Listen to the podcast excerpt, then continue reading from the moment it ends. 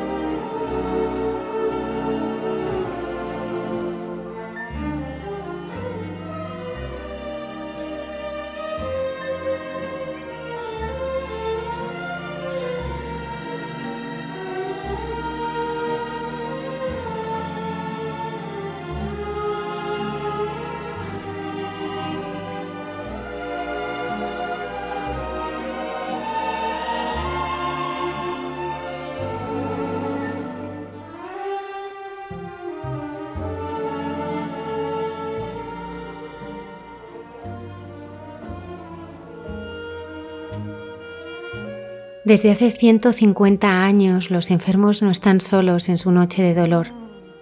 Al pie de su cama están las siervas de Jesús de la Caridad. Es su año jubilar y por ello profundizamos de la mano de su superiora general, la Madre Martina Espinal, en la vida de su fundadora, Santa María Josefa del Sagrado Corazón, además de conocer cómo es la vida de las siervas de Jesús y cómo descubren al Señor en el rostro de los enfermos y de los más vulnerables. También conoceremos con la ayuda de la Madre Blanca Alonso, postuladora de la causa de canonización del venerable Mariano José de Barguengoitia, la vida de este sacerdote que acompañó los principios de la congregación y que dejó una estela de santidad en el norte de España.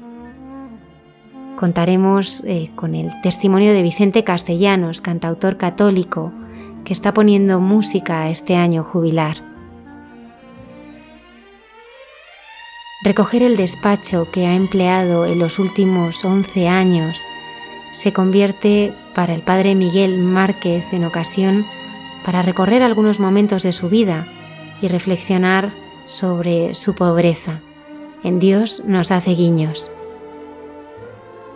Nuestra arqueóloga Cayetana Jairi Johnson en Jesús en su tierra nos introduce en las preciosas enseñanzas que descubrimos en la resurrección del hijo de la viuda de Naín.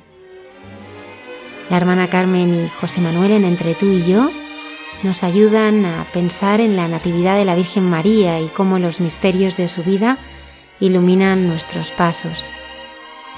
Saludamos a Antonio Escribano en el control y a Lola Redondo en las redes sociales.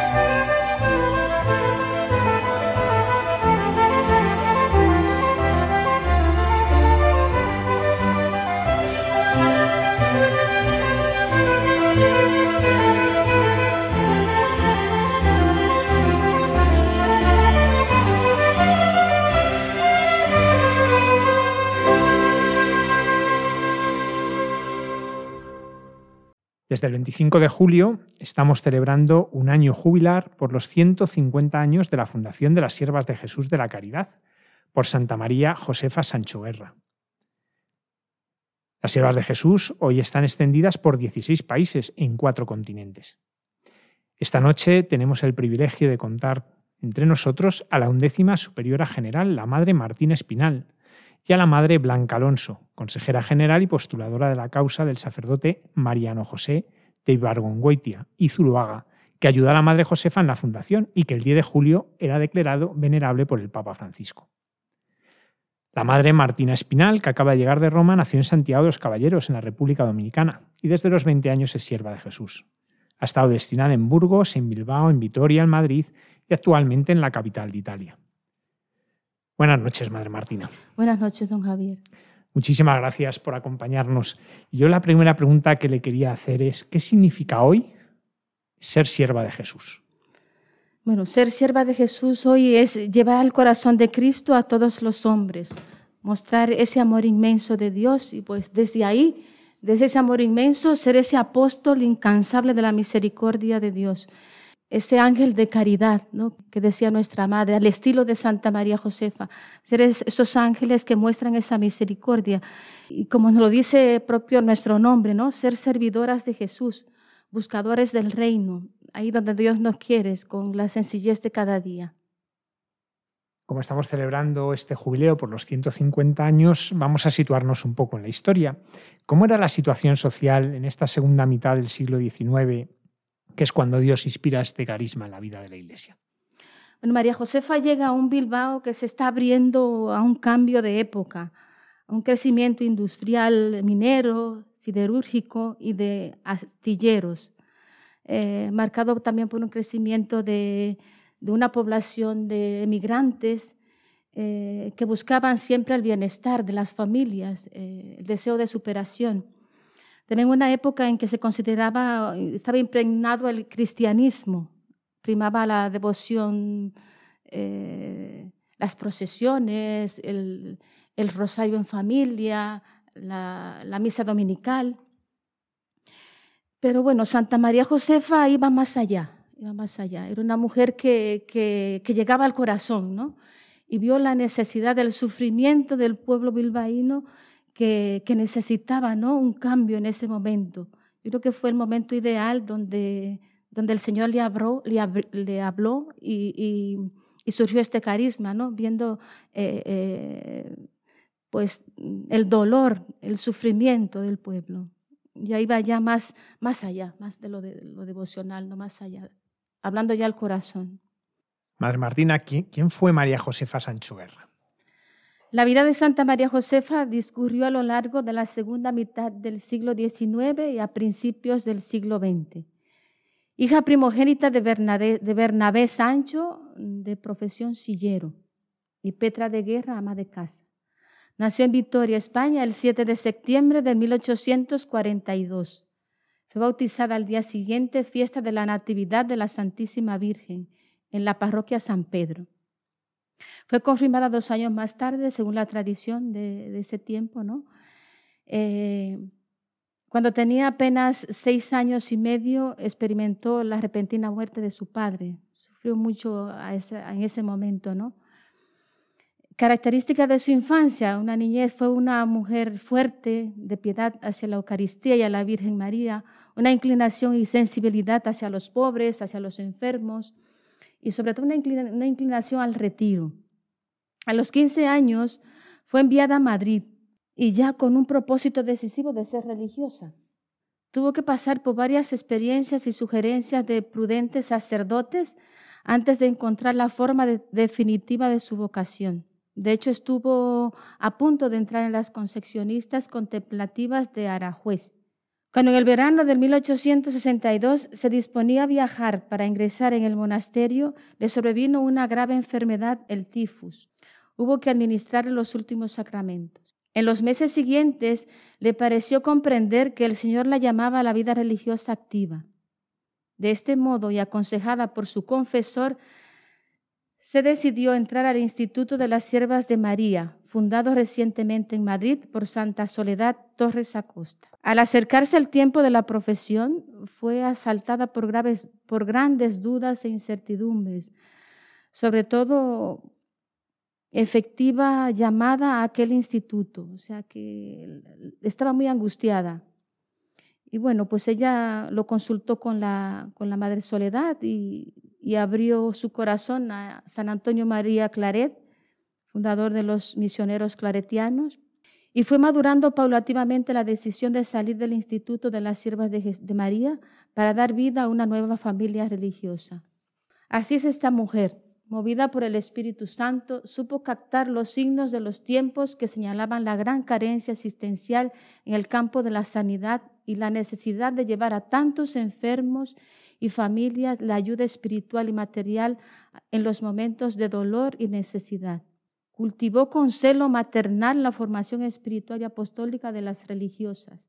Brilló por la solidez de su fe, el ardor de la caridad, el vigor de la esperanza, el profundo espíritu de oración y sobre todo su amor al corazón misericordioso de Jesús, del que obtenía la sensibilidad para tratar a los enfermos, a la Santísima Virgen y a San José. Esta mujer sobre todo fue fiel, fiel y dócil a la acción del Espíritu Santo de una profunda humildad. Eh, era de, estas, de estas mujeres que, que con la mirada, mm, hay anécdotas que cuenta en, en las cartas de ella donde dice, hay muchas religiosas que le escriben, ¿no? Y ella tiene el don de penetración que ella le dice, ya sé por dónde andas. Conocía a sus hijas con una intensidad, una profundidad. Era una mujer que, se, se, notaba que estaba dentro del corazón de Cristo, ¿no? que de ahí ella recibió todo, encontró todo y desde ahí hablaba. Entonces, eh, era una mujer prudente, sensible a las necesidades de los enfermos, de lo que veía, ¿no?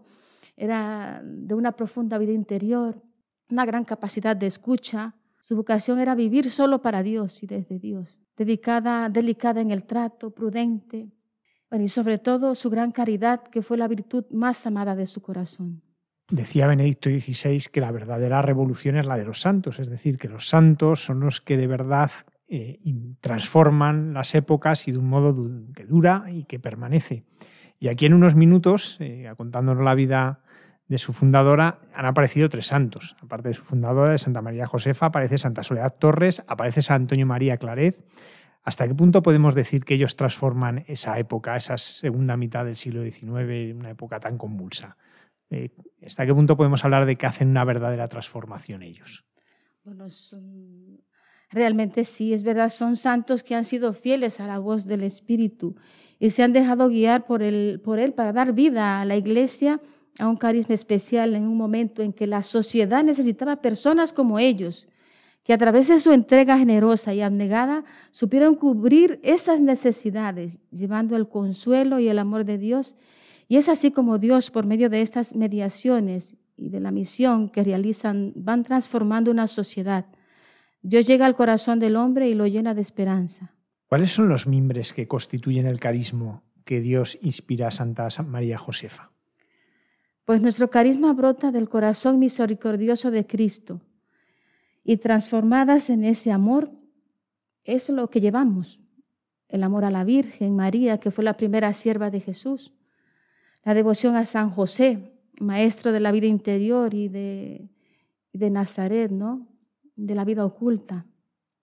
Una vida de comunidad muy intensa, formando esa familia espiritual, ¿no? Nuestra Santa Madre, una de las cosas que, cuidó y quiso siempre que se formara ese ambiente de familia espiritual, donde pudiéramos expresar nuestras alegrías, lo que sentíamos, porque desde allí, solo desde ahí podemos llevar a las, podemos hacer este servicio a los enfermos, ¿no?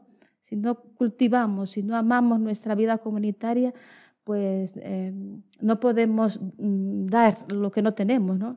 Ese servicio. Entonces, eh, sobre todo desde ahí, desde, desde, ese, desde ese corazón misericordioso y desde esa vida de entrega y de, y de, familia. ¿no? 150 años después, ¿cómo les enseña la Madre Josefa? Y digo les enseña, no les enseñaba, les enseña, porque los santos viven. ¿Cómo les enseña la Madre Josefa a mirar y amar a los enfermos?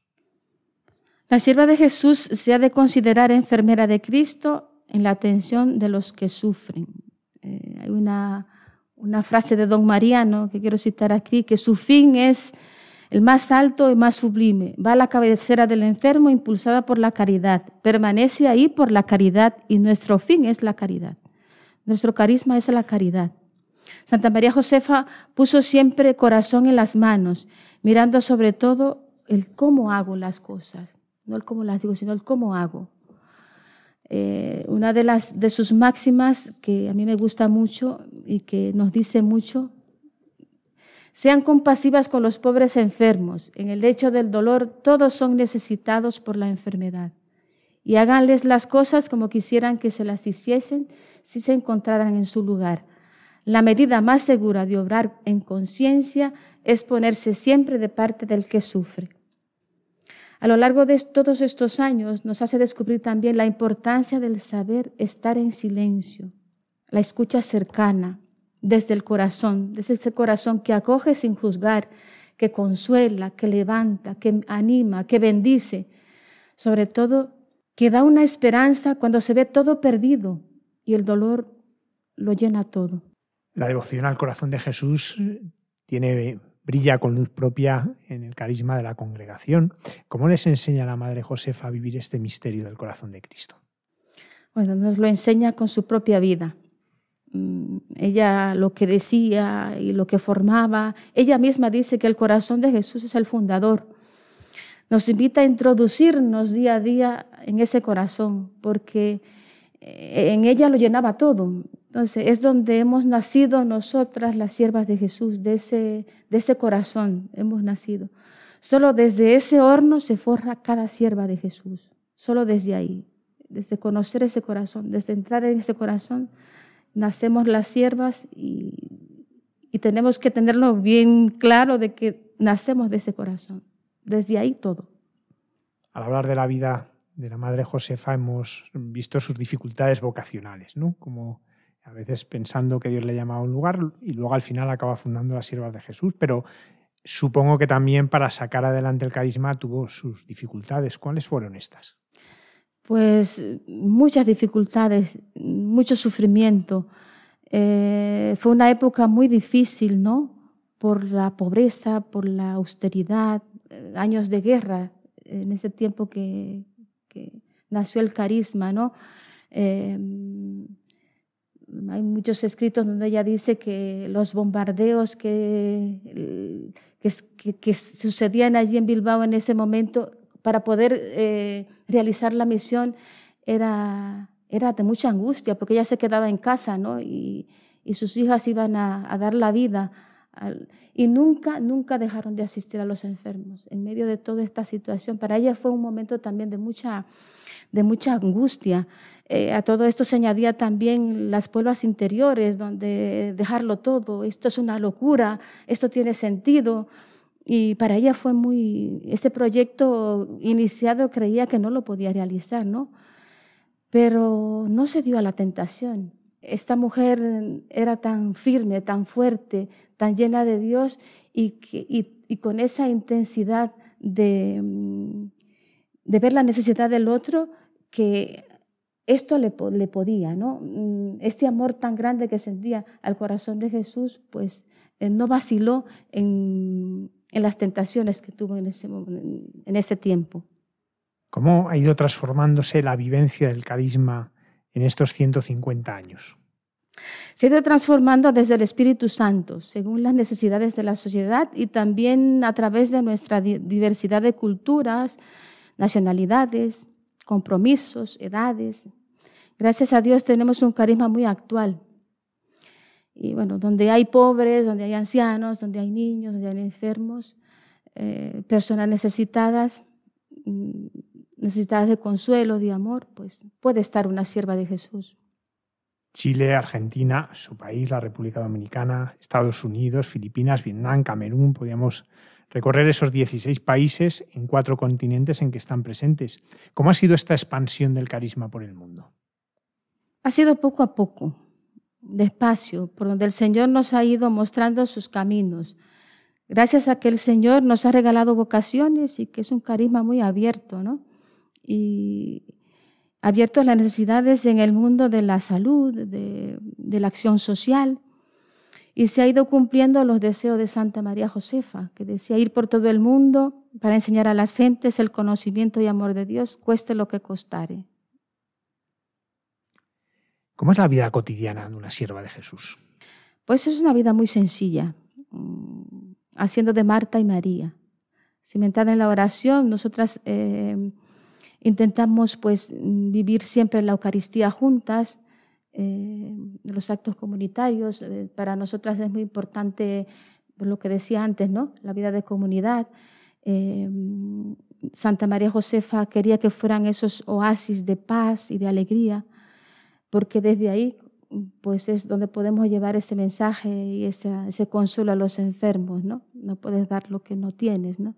Entonces eh, es una vida pues marcada sobre todo por la oración, cimentada en la oración y bueno, también como tenemos diferentes apostolados, pues intentamos adaptar siempre de que la Eucaristía podamos eh, tener juntas, ¿no? Los momentos de oración juntas, cuidamos mucho esa parte.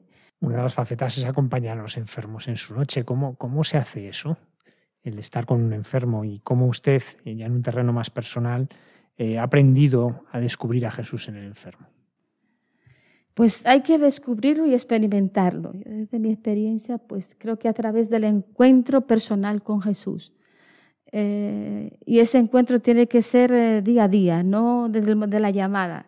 Ese encuentro mm, me tiene que transformar.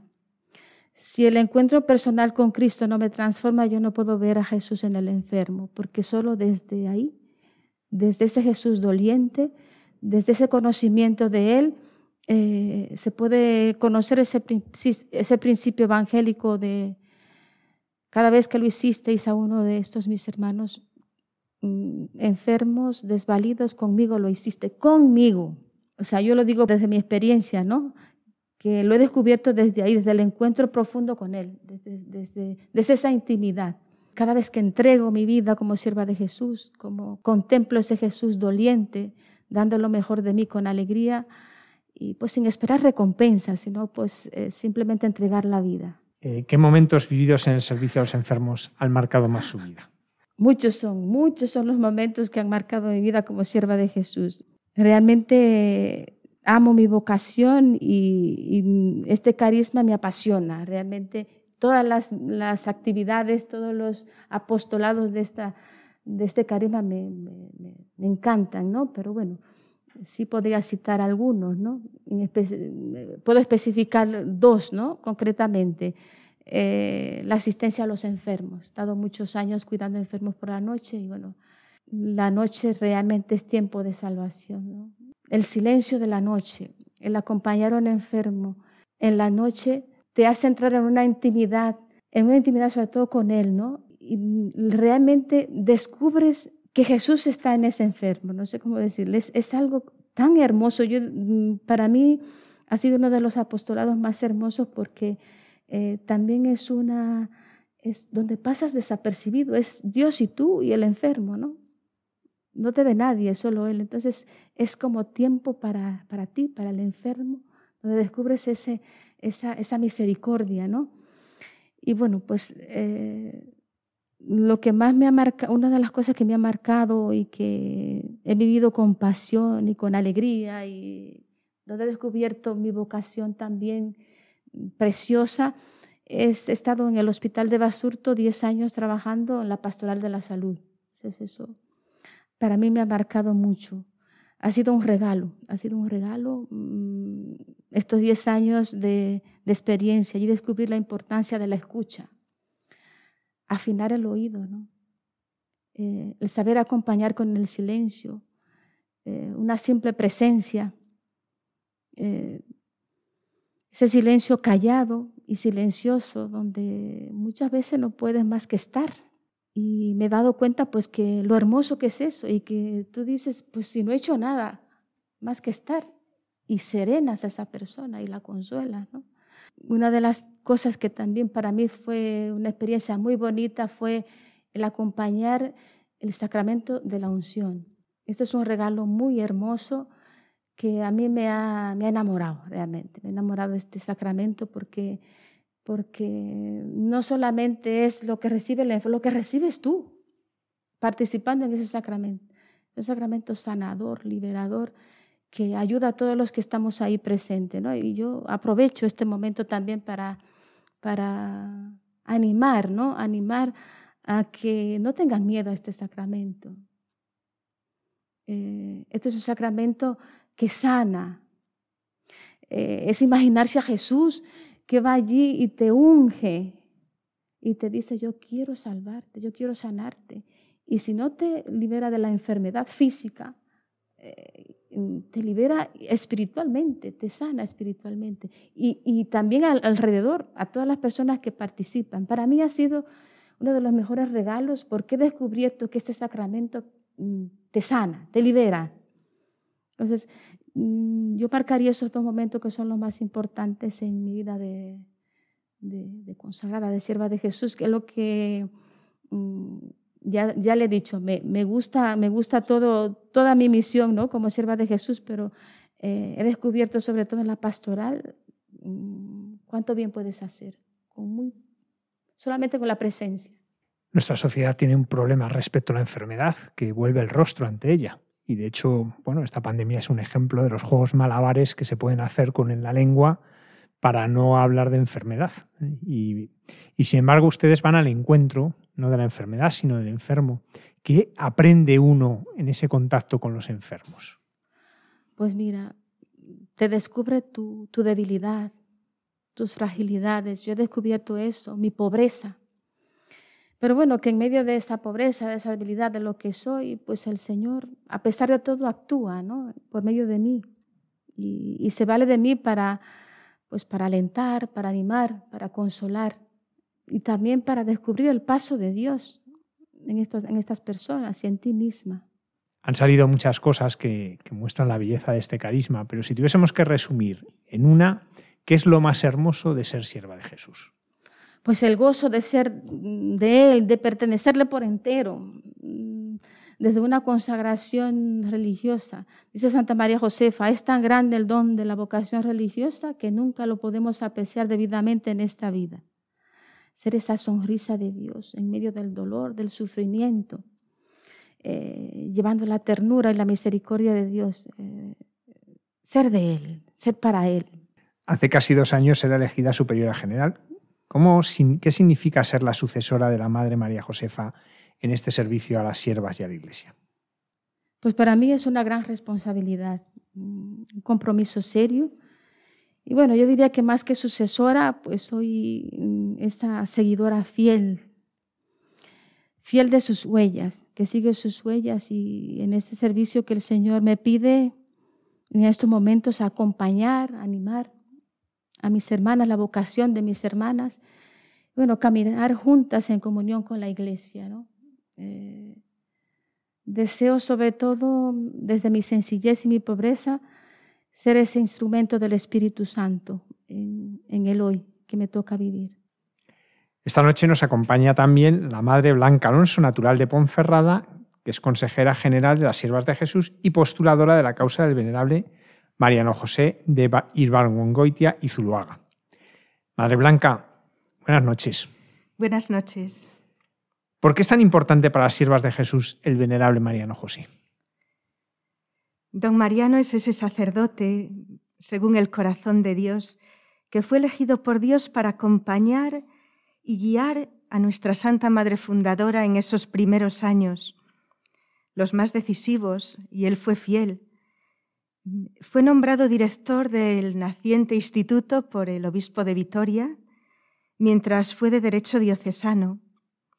Y aunque en el primer momento de encuentro entre nuestra Santa Madre y don Mariano, pues hubo una prudente reserva ante una nueva fundación, pues pronto se puso al servicio de la obra de Dios.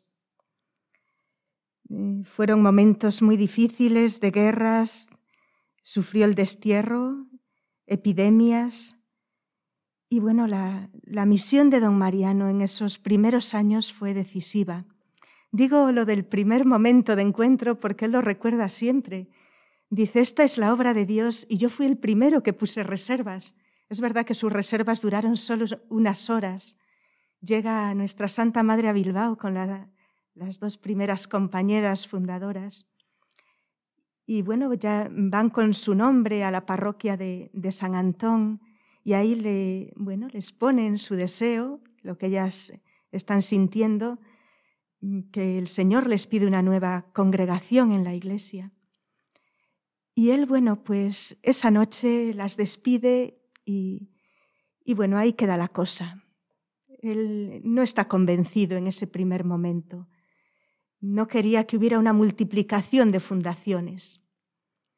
Pero se ve que el Espíritu Santo pues, eh, estaba obrando en ese momento fundacional tan fuerte. Y él pues, se deja llevar, ¿no? Esa noche no puede descansar, sigue pensando en esas tres religiosas que llegan a, a su parroquia y al día siguiente dicen las crónicas que las manda llamar de nuevo, habla con ellas, habla de forma muy especial con Santa María Josefa, nuestra fundadora, la escucha, la escucha en confesión y en, en coloquio, y dice que de esa conversación él salió transformado. Y ya descubrió que esa era la obra de Dios. Dice, esta obra es querida por Dios y se puso totalmente pues mano a mano con Santa María Josefa. Lo primero que propone es que hagan unos ejercicios espirituales que él dirige. Y bueno, pues ahí es donde va descubriendo, va descubriendo esta nueva forma que está surgiendo en la iglesia. Es verdad que luego, pues eh, rápidamente, pues su acción a la congregación, al instituto que está empezando, pues es fundamental. Empiezan escribiendo las constituciones. Pues sí, escuchando a la Santa Madre, viendo eh, por dónde el Señor llevaba esta nueva obra, pero es Él el que escribe. Está en la apertura del noviciado, eh, daba el hábito a las postulantes, escribe directorios tanto para la maestra de novicias como para las hermanas que van a asistir a los enfermos, eso quiere decir que conocía profundamente desde dentro pues el carisma y el estilo de Santa María Josefa. Les da ejercicios espirituales, es confesor de la comunidad. Hasta intervino para conseguir la casa madre, la que la primera fundación, ¿verdad?, en Bilbao y luego se encarga de tantos trabajos de los primeros momentos, esa correspondencia con Roma, para ver, bueno, pues eh, eh, intentar llegar a la aprobación pontificia, con el obispo de la diócesis de Vitoria, con otros obispos que pedían fundaciones en sus diócesis y que escriben a don Mariano, pues diciéndole esa necesidad. En el año 1880, la fundación fue en el 71 y en el 80 ya llega de Roma ese decreto de alabanza. Y en el año 1886 es la aprobación pontificia de nuestro instituto. Desde luego pasan muy pocos años, pasan muy pocos años y esto depende mucho de don Mariano, de su presencia, de su guía. Ese momento, ese momento de la aprobación pontificia es bellísimo porque resalta la profunda humildad pues tanto de la Santa Madre como de don Mariano. Hasta ese momento la congregación era de derecho diocesano, entonces toda la documentación llegaba a don Mariano. Pero a partir de la aprobación pontificia, ese documento es el primero que recibe la Santa Madre. Y además la aprobación pontificia, que la estaban esperando, que la deseaban. Y bueno, pues ella no dijo nada y esperó a que fuera el día de confesión, que era cuando venía don Mariano a casa. Dice que guardó el documento entre los pliegues de su corazón, no dijo nada esperando que llegara él. Y cuando llega él, pues le dice, Padre, hemos recibido esto de Roma. Y él dice, pero bueno, si es la aprobación pontificia, lo sabrá la comunidad. Y ella dice que estaba esperando que fuera él el que lo comunicara. Entonces, bueno, rápidamente se tocan las campanas, se llama Te Deum Laudamus, se reúne toda la comunidad en la capilla y dan gracias a Dios por ese momento tan grande, ¿no? Estamos en el año 1886, a partir de ese momento don Mariano ya no es el director de la congregación, porque ya pasa a ser de derecho pontificio, pero nuestra Santa Madre sigue contando con él y bueno, pues por padre y con una fama de santidad que, bueno, le quedan dos años de vida, él morirá en 1888, pero sigue siendo el guía y el padre de la congregación. Por eso le, llamamos cofundador.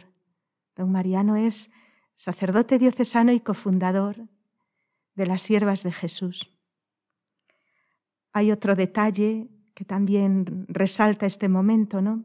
En el momento de su muerte, unos días después, nuestra Santa Madre escribe una carta circular a las 19 comunidades de siervas de Jesús que había en aquel momento y les comunica cómo ha sido el, el fallecimiento de don Mariano y cómo toda la ciudad ha llorado, ha llorado su pérdida y bueno, pues que ella se queda pues con ese vacío, pero también con mm, pues con esa fuerza que de haberlo tenido tantos años, ¿verdad?, a su lado. Y dice algo pues muy especial y es que si el Señor le da unos años más de vida, será la primera que promueva su canonización. Esas palabras pues han han calado en nosotras desde siempre.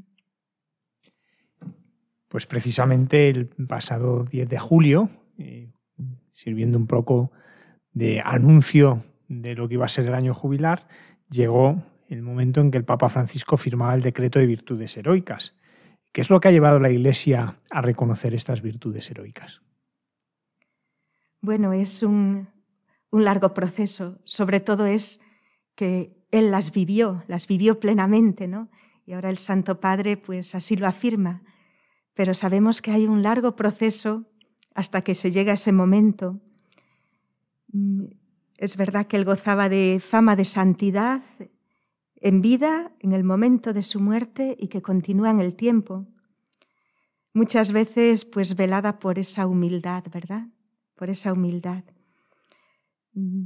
En el año, han tenido que pasar muchos años y hasta el año 2000 no ha sido la canonización de la Santa Madre. Como es normal, ¿verdad? Eh, nuestra Santa Madre expresó su deseo de abrir el proceso, pero mm, ella muere en 1912 y en aquel momento aún no se podía abrir la causa. Y las hijas lo primero que piensan en ese momento es en abrir la causa, pero de la Santa Fundadora. Entonces hacen todo, recopilan los documentos, los testimonios y empiezan a trabajar en la causa de la madre fundadora. Es verdad que hay muchas dificultades, precisamente hasta por nuestro propio apostolado, con, pues con enfermos, con epidemias, con situaciones de guerra. También las comunicaciones con Roma son mucho más difíciles y no es el momento de, bueno, pues de pensar en una canonización, en un proceso. Pero con el tiempo, bueno, pues va siendo real y culmina este largo recorrido en el año 2000, el año jubilar. Eh, Juan Pablo II preside esa celebración de canonización de la Santa Madre en Roma. A partir de ahí, y se había creado en la congregación un clima de, de tensión hacia la santidad y también el investigar en la vida de la Santa Madre y preparar un proceso como, como es así, como se exige, pues había resaltado la figura de don Mariano. Había salido casi de la sombra a la luz, porque muchas veces pues su figura había bueno, pues sido más oscurecida. Pero a partir de ese momento ya las hermanas dicen, es el momento de, Mm, de don Mariano, de ese sacerdote que sabe acompañar a la Santa Madre pues en esta gran obra de, nuestra congregación. ¿no? Y bueno, pues ya en el año 2003 la superiora general mm, se dirige al obispo de Bilbao, nombra al postulador, en el primer momento el padre Romualdo Rodrigo, y, y se abre el proceso Mm, en el lugar en el que ha fallecido don Mariano, es la diócesis de Bilbao, y en aquel momento está don Ricardo Blázquez, de obispo, ya forma el tribunal en el que, bueno, recopilan toda la información diocesana mm, y bueno, y no solo de la diócesis de Bilbao, sino toda la información que pueda haber del siervo de Dios. Ya esta causa es muy antigua, se llaman causas históricas, porque ya no hay ningún testigo vivo que haya eh, bueno, compartido con don Mariano, sino que son testimonios escritos lo que nos llegan. Entonces hay que hacer toda esa recopilación. En el año 2004 se cierra ese proceso y se mandan todas las actas a Roma, donde ya se abre el proceso apostólico. A partir de ahí, bueno, pues eh, es mi colaboración también con el postulador y se elabora la posición, donde se recoge pues la vida, la obra y sobre todo las virtudes, cómo practicó don Mariano las virtudes teologales, las virtudes cardinales y otras virtudes. Y bueno, pues es un estudio profundo, documentado, amplio, que ha tenido que pasar, bueno, pues primero por eh, los consultores históricos, porque pues es una causa histórica, como decimos, luego por los consultores teólogos, han sido nueve teólogos los que han examinado la posición, todos dan un voto positivo. Y bueno, pues eso ya ha abierto pues el siguiente paso que fue examinada por eh, eh, el grupo de cardenales y obispos que lo presentan ya al Santo Padre y él ya eh, pues a la congregación de los santos le dice que prepare el decreto de venerable y aprueba las virtudes heroicas. Bueno, los procesos son largos, pero detrás eh, no son papeles, no son documentos, hay una vida, hay una vida de entrega, de fidelidad y que sale a la luz, que sale a la luz, pues para, para el bien del pueblo de Dios, de las siervas de Jesús de forma muy especial, pero no solo. La vida sacerdotal de don Mariano pues tiene un abanico pues amplísimo. ¿no? Vamos a entrar en esa vida sacerdotal y una de las primeras cosas que llama la atención cuando uno lee su biografía es que el Papa Pío IX le nombró misionero apostólico para la recién creada diócesis de Vitoria. Eh, ¿En qué consistía esa misión? Porque, claro, son cosas que ahora nos resultan un poco desconocidas, pero que, sin embargo, a veces también nos iluminan en nuestro presente. Bueno, el ministerio sacerdotal de don Mariano es variadísimo, muy amplio, él eh, vive plenamente, plenamente esa vocación. Se debía a Dios y a las almas, nos dice pues un gran sacerdote, amigo y historiador, don Estanislao Jaime de Lavairu. Es como el lema de su vida, se debía a Dios y a las almas. Es verdad que don Mariano provenía de una familia dedicada al comercio en la villa de Bilbao. Mm, no era comerciante en el sentido de tener una tienda o algo así, sino que su padre tenía uno de, los cargos más importantes de la villa, era el encargado del puerto, del comercio marítimo. Entonces, bueno, pues él gozó de una muy buena formación en su infancia y todo hacía presagiar que se iba a dedicar, bueno, a la tradición comercial familiar.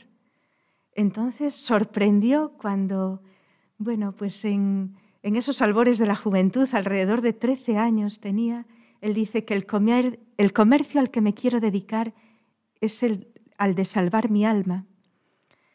Y bueno, pues fue una sorpresa, pero en ese ambiente religioso, familiar tan profundo, también fue una alegría.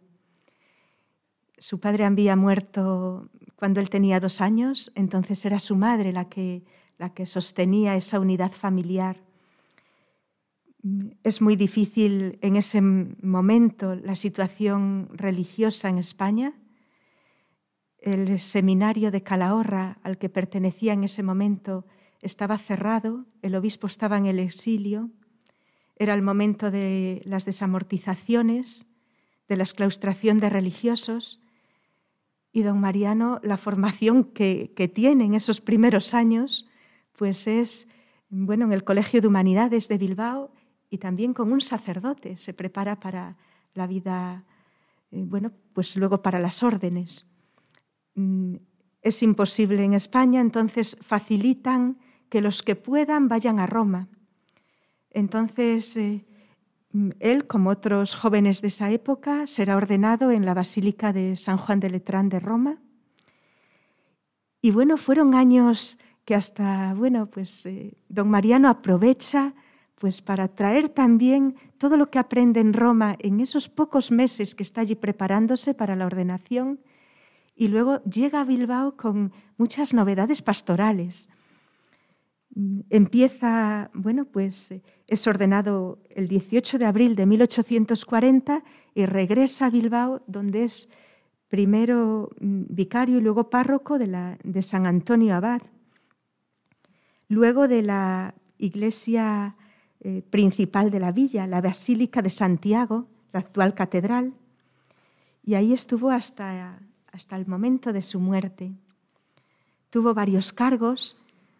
En 1860 fue nombrado examinador sinodal por el obispo de Calahorra, pues es un puesto de, de mucha confianza.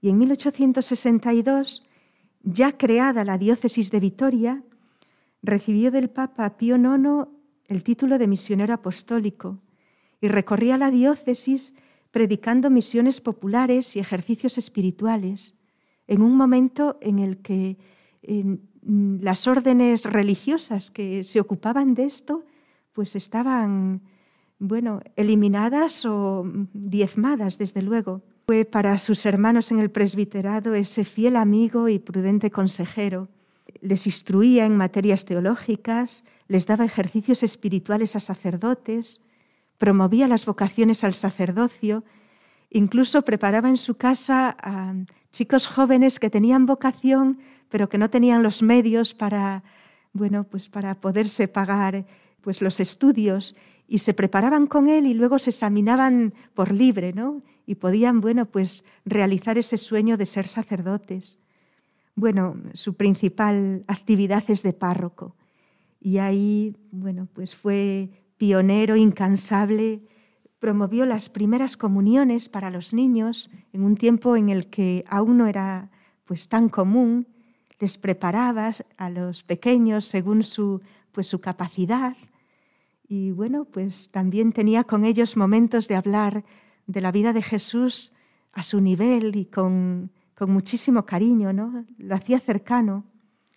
Introduce el mes de María en Bilbao. Eh, tiene grandísima devoción a la Virgen María, la Machu de Begoña. También, bueno, pues el, culto al Cristo de la Divina Misericordia. Predica durante la cuaresma y los días de, de Semana Santa con tal devoción que, bueno, pues eh, la gente mm, sale mm, muy, muy emocionada de sus, de sus predicaciones. Mm, funda la Archicofradía del Purísimo Corazón de María para la conversión de los pecadores. Eh, venía de Francia. Él y otro amigo sacerdote pues, se encargan de, instaurarla en Bilbao. La Congregación de San Luis Gonzaga para los jóvenes pues eh, en otros lugares, ¿verdad? Pues está a cargo de los jesuitas, pero es que en ese momento no era posible. Pero él que conocía todo esto, pues está ahí alentándolo. Las conferencias de San Vicente de Paul para los más pobres, las Madres Católicas de Santa Mónica, y bueno, pues tantas asociaciones parroquiales con las que los fieles pues colaboraban y entraban en esa vida de Dios en su actividad pastoral llama la atención eh, la primacía eh, pues, eh, hacia la vida consagrada. Valora muchísimo la vida consagrada y en una ciudad que había quedado asolada después de esas exclaustraciones, pues vuelve a resurgir el que ya no, solo es que, cubran necesidades, que, que también es muy necesario y es llevar a, todos ¿no? la, cercanía de una vida religiosa, sino es que con su vida cada consagrado está ofreciéndose al Señor. Y eso, bueno, él, él lo valora, sostiene cada carisma, intenta, ¿verdad?, también promover las vocaciones. Madre Blanca está claro que es probablemente una de las personas que mejor conoce al venerable Mariano José. ¿Qué, ha aprendido de él eh, respecto a su madre fundadora y a su carisma? En este estudio, en este preparar eh, este proceso, eh, ¿qué le ha enseñado usted, qué, qué le ha descubierto de la madre fundadora? Bueno, adentrarme en la vida de don Mariano es conocer mucho más y más profundamente a nuestra Santa Madre y al carisma. Son como tantos santos en la historia que caminan juntos pues al paso de Dios y para llevar adelante su obra. Muchas veces ha ocurrido así en la historia, ¿no? Se entregan juntos a ese anuncio del reino. Hay, bueno, un, solo un detalle, la centralidad de Cristo.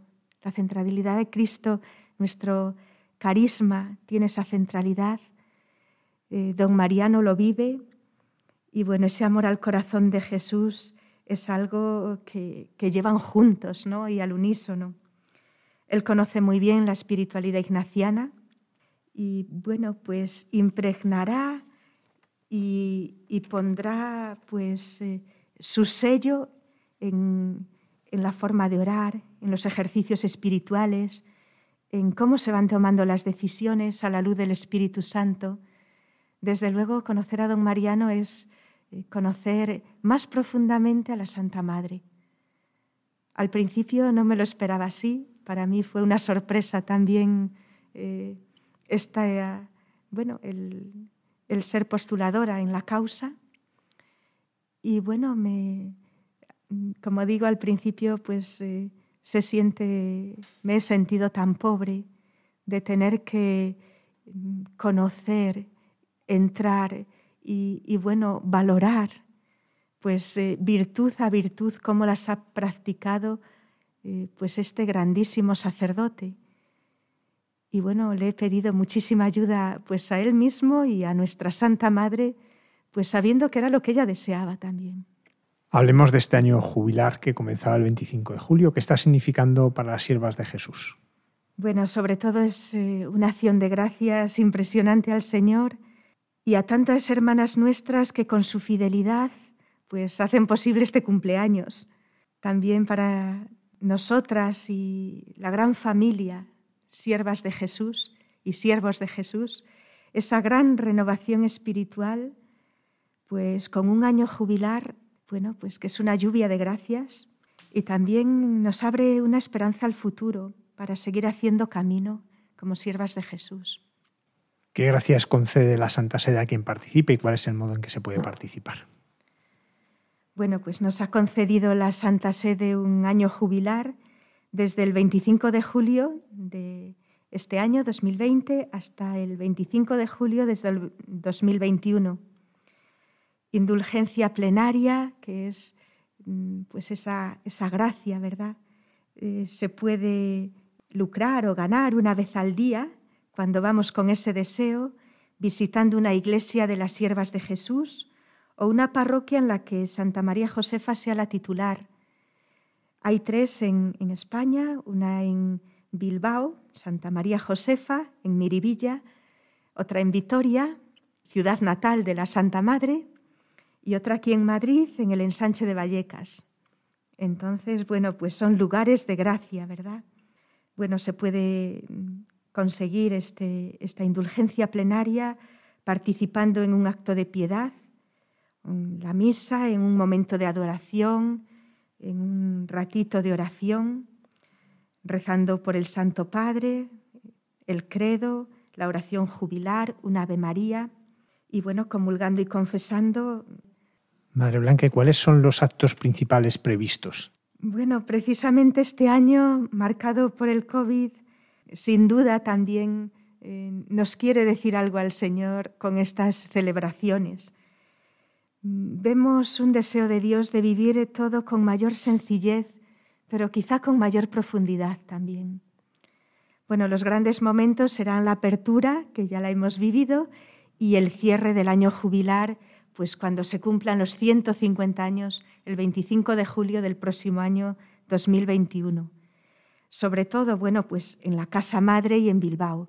Pero también habrá celebraciones de acción de gracias pues en todas nuestras comunidades. También otras fechas señaladas en nuestro calendario de siervas de Jesús, Pues el 1 de octubre, por ejemplo, se cumplen 20 años de la canonización de la Santa Madre.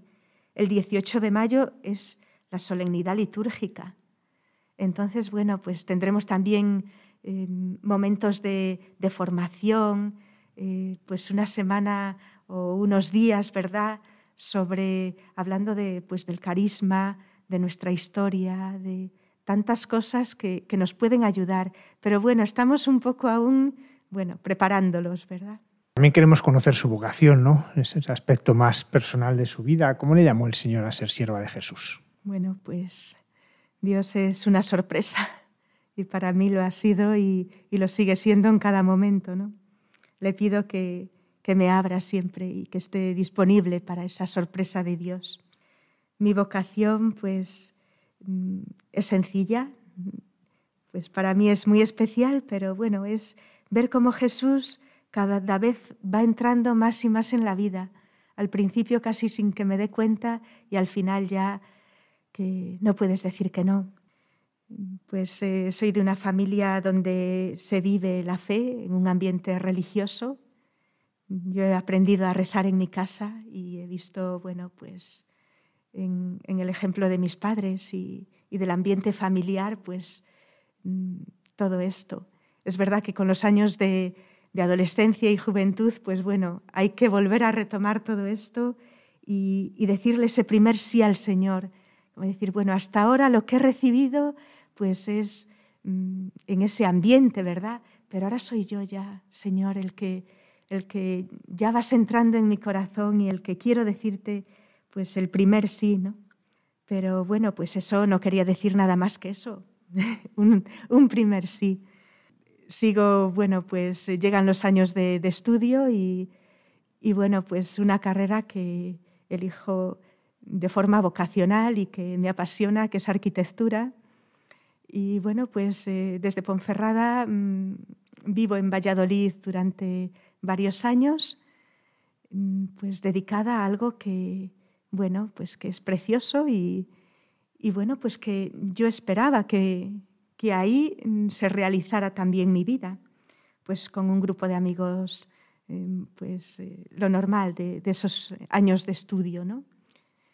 Y, bueno, pues eh, lo, que, lo que me sorprendió es que el Señor me ganó en mi propio terreno y que precisamente pues algo que me apasionaba tanto y que me gustaba tanto, pues resulta que poco a poco no digo que me dejara de gustar, pero ya no me atraía tanto y sin embargo yo cada vez sentía la necesidad de estar más y más con Jesús. Eh, en arquitectura, bueno, ha cambiado mucho cómo es el estudio de la carrera, pero en aquel momento, pues, desde luego pasábamos muchas horas pues preparando los ejercicios, los proyectos y la noche era el gran momento de, pasar dibujando y preparando todo eso. Y en esa noche yo empezaba a sentir esa presencia del Señor muy fuerte y cada vez más fuerte en mi vida. Bueno, llega un momento en el que ya quiero o tengo ese deseo que hasta el Espíritu Santo iba poniendo en mí de vivir una Pascua, mm, bueno, pues entregada a Él, ¿no? Y, y, bueno, el Señor usa de mediaciones y casi por casualidad, aunque cuando se habla de Dios no hay esas casualidades, pues a través de una hermana, pues eh, me invitan a pasar unos días con las siervas de Jesús, de vivir esa Pascua mm, con intensidad. Y yo, bueno, pues desde luego ahí sí siento la presencia del Señor muy fuerte. Recuerdo la oración de, del jueves santo de Getsemaní, bueno, que yo le dije que sí a Dios pero una cosa es decirle sí a Dios y otra decir que soy religiosa o monja. ¿eh? Eso lejísimos de mis intenciones. Yo quería, bueno, pues no negarle nada, pero no una entrega total, ¿no? Pasan unos meses y al final del verano, pues ese otro encuentro, otro encuentro con, con una hermana, pues voy a decirle cómo he pasado este tiempo, eh, ya voy teniendo una confianza y me doy cuenta claramente, ya delante de Dios, que yo estoy corriendo en dirección contraria y que estoy huyendo de lo que, de lo que más me atrae. Y bueno, pues entonces le digo que sí al Señor. Había ido a hacer exámenes de septiembre a Valladolid, después de haber preparado todo el verano y todo el año pues esos exámenes y dije, Señor, mm, en este momento pues mm, me arriesgo, me fío de ti, me fío de ti, porque bueno, pues mm, siento que me estás llamando a ser toda tuya. Entonces ya no fui a los exámenes, sino que fui a, bueno, pues al noviciado de las siervas de Jesús. Ni, ni le cuento cómo fue contárselo luego a mis padres, pero bueno, muy especial porque mis padres dicen, tú esto lo tenías más que planeado. Y no era así, no era así. Yo de verdad había ido a hacer los exámenes, pero bueno, pues ya no pude, ya no pude hacerlos. Y, sin embargo, bueno, pues yo estaba pues tan contenta, feliz, con un corazón bueno, pues me sentía pues recitando el Magnificat con María y, bueno, pues eh, mis padres me dicen, Blanca, si siempre hemos hablado estas cosas en, familia, ¿qué pasa? ¿Por qué no nos dices nada? Y bueno, pues eh, les dije lo que sentía y bueno, pues eh, es verdad que decía que mis padres de ellos, ¿verdad? He aprendido la fe, pero en ese momento les costó muchísimo. Pero no me dijeron que no, dijeron, si es de Dios, adelante, hija. Luego se enteraron de, lo, de la congregación en la que había entrado y dicen, pero ¿cómo es posible con lo que le gustaba la noche? Y resulta que hay una congregación que se dedica al cuidado de enfermos por la noche y ahí va a parar. Entonces, bueno, de verdad que que cuando nos dejamos llevar por el Señor eh, es Él el que guía nuestros pasos y el que, y el que solo hay que decirle que, pues sí, aquí estoy. Hay momentos que no son fáciles, que, son difíciles, y, pero bueno, o nos arriesgamos o, o no ganamos. ¿eh? Y Él se da todo, se da todo y nos pide todo. Ya nos ha contado su atracción por la noche, porque era un momento de encuentro con el Señor, pero ¿cómo surge el encuentro con la belleza de Cristo en el enfermo? Bueno, para mí esa noche es tiempo de salvación desde, desde siempre. ¿no? Parece que, que en la noche, sabemos que no es así, pero mm, quizá Dios está como más atento, ¿no? Y bueno, pues durante muchos años he cuidado enfermos por la noche, en sus domicilios, en hospitales, y puedo decir que, en esa noche del dolor, en esos momentos de intimidad y de cercanía con el enfermo, donde a veces el dolor y el sufrimiento es más fuerte, porque la noche también es tiempo de tinieblas, pues eh, se descubre al mismo Cristo. Son, Cristo sigue crucificado en el enfermo. Y bueno, pues por otra parte también deseo llevar con mi presencia el consuelo de Dios al que está sufriendo. A veces no hay ni palabras, pero hay una comunicación preciosa en esos momentos. Es una misión escondida, a veces muy poco conocida, pero tocamos lo más profundo de la persona precisamente en los momentos más difíciles y no solo para él, para el que lo está pasando, sino también para los que lo rodean, para su familia, para las personas más cercanas. Desde luego, Dios está presente y vivo en, cada enfermo, en cada persona que sufre, en cada persona que está sola, en cada niño, en cada pobre, en los que están pues pasando por eh, cualquier sufrimiento él está ahí, Él está ahí. Y a veces eh, no tenemos palabras, pero lo tenemos crucificado. Y nos quedamos sin palabras, pero, pero lo miramos a Él y, ese es el consuelo. Madre Martina, hemos vivido y estamos viviendo una experiencia en torno a, a, la pandemia en que estamos descubriendo muchas veces nuestra fragilidad. Y eso a veces se vive como miedo, otras veces incluso como negación, ¿no? como, que, como si esto no pasase. En otros surgen reacciones extrañas, pero sobre todo en el fondo es descubrir que somos frágiles. ¿Cómo su experiencia de acompañar, de cuidar la fragilidad, nos puede ayudar a los demás a descubrir que esto es una oportunidad? Es verdad lo que decía usted, ¿no? El, miedo, ¿no? A mí me tocó toda este, esta situación en León, me quedé ahí confinada con las hermanas mayores de León y bueno, fue un momento muy duro, digo desde mi experiencia, ¿cómo acompaño a mis hermanas? O sea, cuando me llamaban por teléfono y me decían que estaban contagiadas, digo, Dios mío, ¿qué hago? ¿Qué hago, no? ¿Cómo, qué, puedo decirles? ¿Qué puedo hacer? Yo que mi intención era como, yo quiero ir allí, estar con ellas, ¿no? Es lo que te viene a la mente. Entonces, Martina, vamos a ver, estás en León, eh, estás no puedes salir, la situación es la que es, entonces, eh, a ver, entonces mm, he pensado, mira, voy a llamarlas. Entonces lo que hice fue personalizar las llamadas, ¿no? Llamar a cada una. Y se te digo, la verdad, fue una experiencia muy hermosa, donde yo más bien me sentí consolada. Yo no sé si consolé, pero eh, el escuchar el llanto de las hermanas, madre, cómo me siento, a mí experimenté pues esa debilidad, ¿no? Señor, yo lo único que puedo ofrecer es esto, la escucha, eh, el decir, mira, hermana, estoy contigo. Yo no tengo palabras para decirte, pero estoy contigo, ¿no? Y como decía la Madre Blanca, pues intensificar esa oración, ¿no?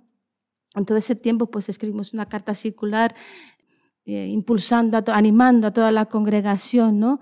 De rezar el trisagio para que cesara esta pandemia, para acompañar a nuestras hermanas desde ahí. Y si te digo, les digo la, verdad, fue muy, muy hermoso porque sentí la fuerza grandísima de toda la congregación que estaba unida eh, eh, pidiendo por esta situación mundial y sobre todo lo que hemos vivido aquí en Madrid, ¿no? que fue terrible en España. ¿no?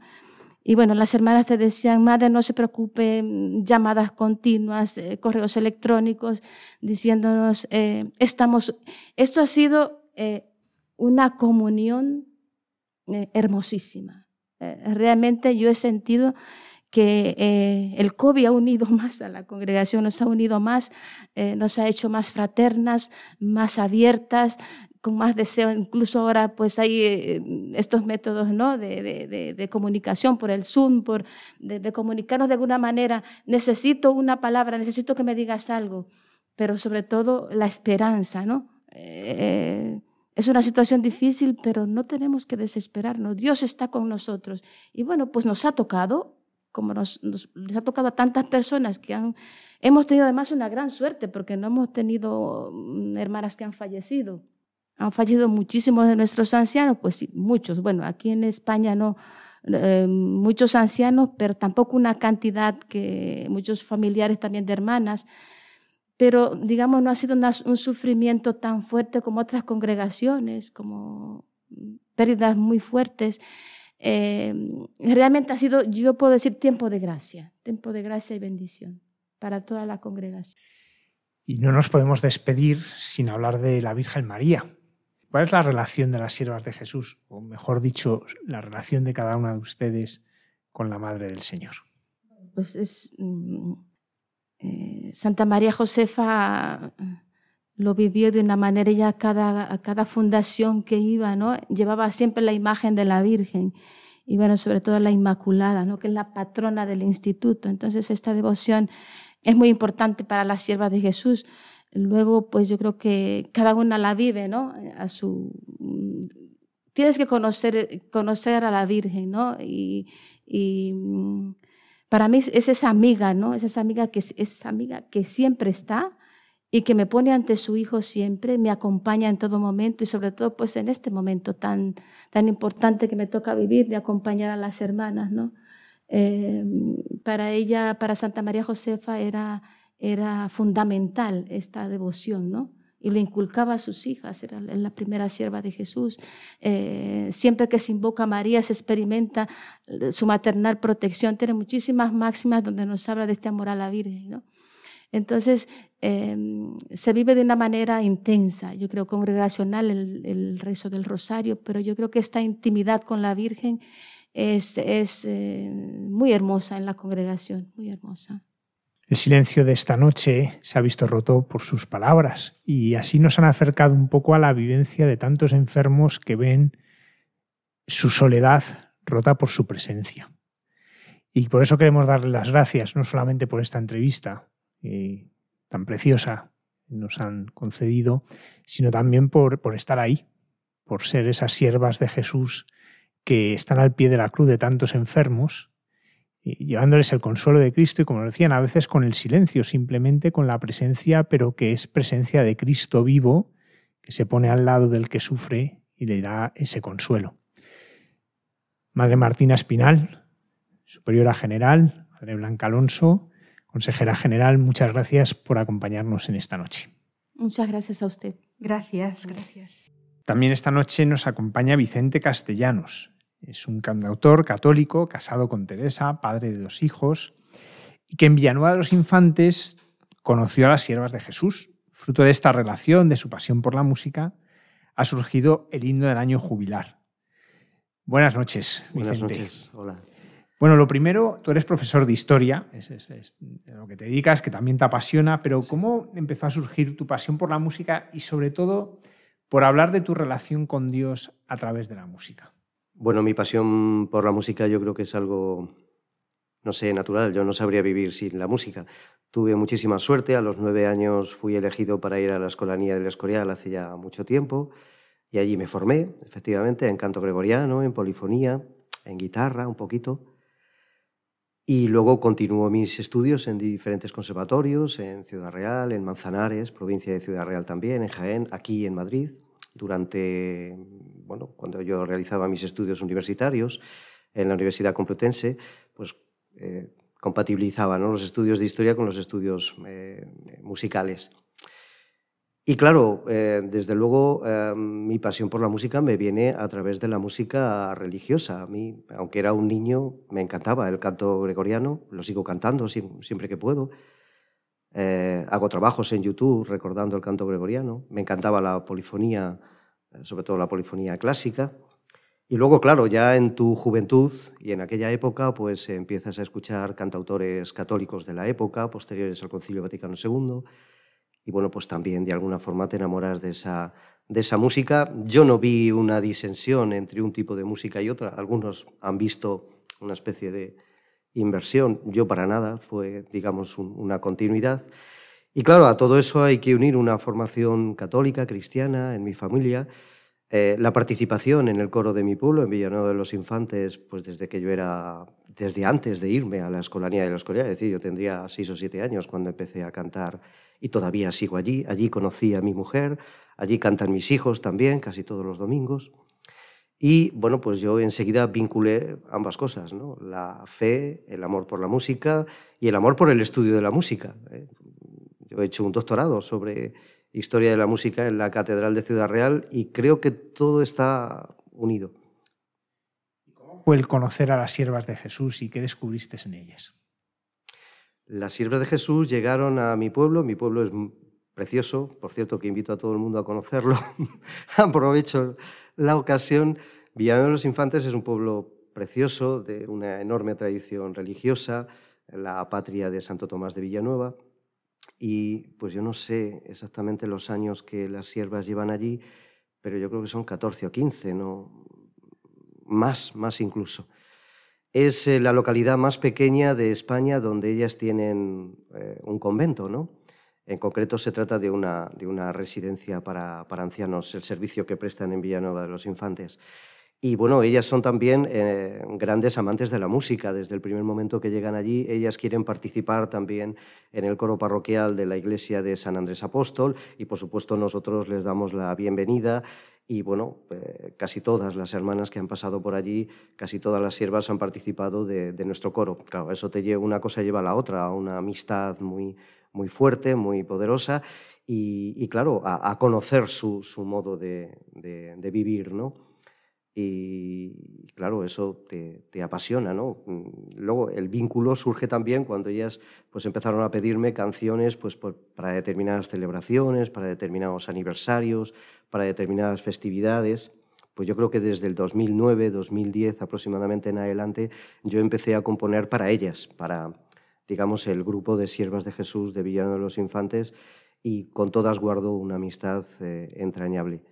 Claro, luego ya, pues, eh, Sor Carmen vio un trabajo de estos, Sor Carmen de la pastoral de las siervas de Jesús, vio un trabajo de estos en, en YouTube y un día, una tarde de invierno, me llamó, que yo no sabía nada de ella, y me dijo, oye, tú tienes que trabajar para nosotros, fue una especie de fichaje, y bueno, pues eh, aquí estoy. Yo eh, hasta la fecha he hecho todo lo que ella me ha pedido y, la verdad que yo estoy contentísimo de esta colaboración porque mm, estoy aprendiendo muchísimo. Eh, esta misma noche, pues escuchándolas aquí hablar, pues es, una experiencia que es un privilegio, ¿no? Porque te acerca muchísimo más a su, a su carisma y te acerca muchísimo más a Dios. Para mí es una oportunidad y creo que para mi familia también es una oportunidad de acercarnos más a Dios a través de ellas. Vicente, hoy hemos escuchado tanto a la Madre Martina, a la Madre Blanca, hablarnos de quiénes son las siervas de Jesús, pero si tú tuvieses que explicar, por ejemplo, en un alumno de la universidad, ¿no? cuando das clase, quiénes son las siervas de Jesús, ¿tú qué le dirías? Ah, yo les diría que son mujeres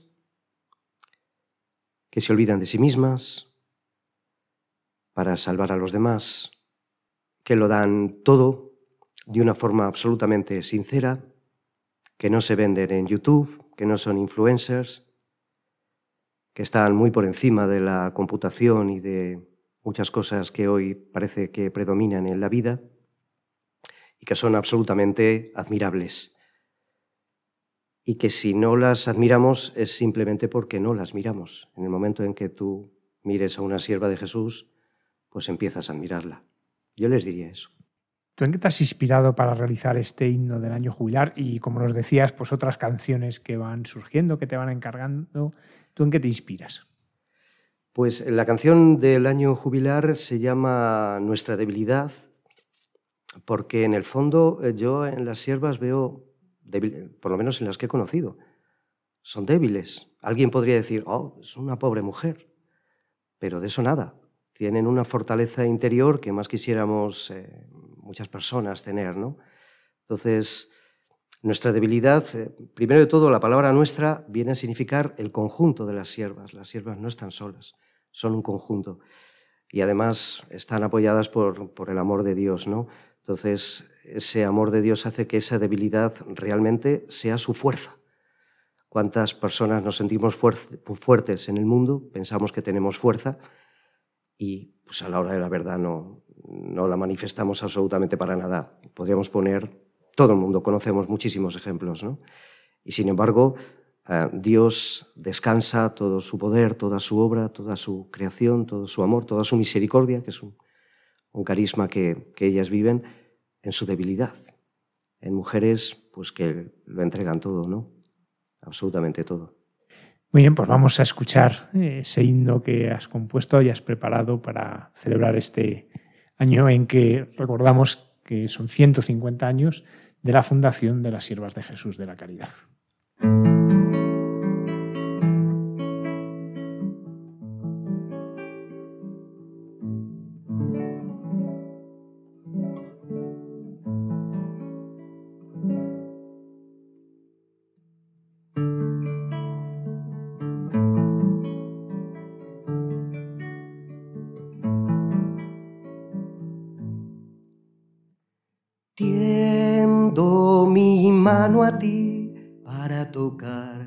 Enfermedad. Abro mi corazón para escuchar lo que te duele más. Velo por tu salud, verte feliz y que tengas paz. Soy sierva de Jesús, lo que Dios puso en mí te quiero dar. Te adoro, mi Señor, dame la fuerza para ayudar. María, sálvanos, amando a Cristo en cada persona Miro sus llagas, veo tu cuerpo, Miro sus penas, veo tu soledad, miro su entrega y es tu debilidad. Dijo palabras que escritas en ti están, viéndole padecer, sé por qué lloras, misericordia es él y yo necesidad. Pero nuestra debilidad en él es nuestra fuerza.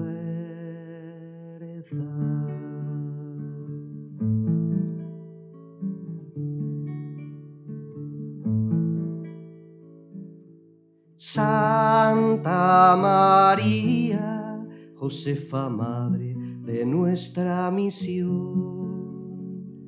Ella nos enseñó, vez qué dulzura y qué delicia. Sensibilidad maternal con los enfermos en su postración el corazón de Jesús para el que sufre es la salvación. Miro sus llagas, veo tu cuerpo, miro sus penas, veo tu soledad, miro su entrega y es tu debilidad. Dijo palabras que escritas en ti están, viéndole padecer, sé por qué lloras, misericordia es él y yo necesidad. Pero nuestra debilidad en él es nuestra fuerza.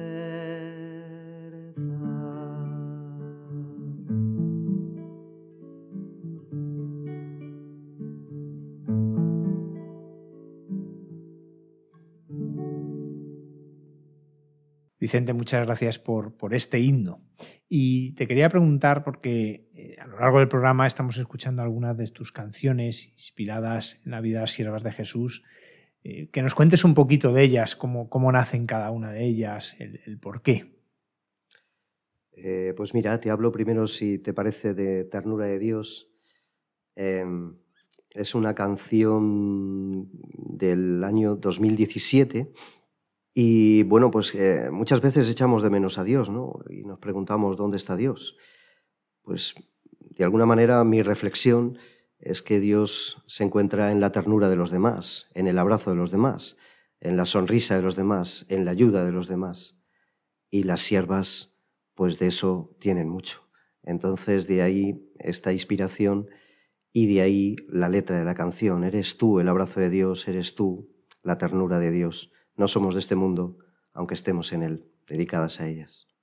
Hay otra canción que también quiero cantaros esta noche que se llama Hoy he mirado. Hoy he mirado tus pies y he contemplado tus manos, la lanzada en tu costado, heridas de mi redención. Está inspirada en un Cristo que veneran las siervas de Jesús en la Casa Madre, en Bilbao, en una capillita pequeña que se encuentra al lado de la, capilla principal y ubicado justamente detrás del sepulcro de Sor María Josefa. Justamente detrás es donde está la ubicación de este Cristo. Es una talla de la cual no he conseguido saber quién es el, autor, pero que es verdaderamente eh, impresionante. Yo creo que es una, joya de la, de la imaginería y que bueno, yo conocí a través de, fotografías, luego lo he conocido directamente este verano, he tenido esa gran suerte, pero lo conocí a través de las fotografías de, Sor Blanca, que sé que también es una gran aficionada a la fotografía. Fotografías desde, desde muy distintos ángulos y puntos de vista, casi parecía una colección cubista. Y a mí aquel, eh, esa imagen me, me impresionó y de alguna forma esta, esta canción pues, es una oración dedicada al Cristo de, la Casa Madre de las Hermanas de las Siervas de Jesús y la Caridad en, Bilbao. Pues Vicente Castellanos, cantautor católico, muchísimas gracias por, por compartir tu experiencia y también tu música con todos nuestros oyentes. Gracias a vosotros porque ha sido sin duda un privilegio.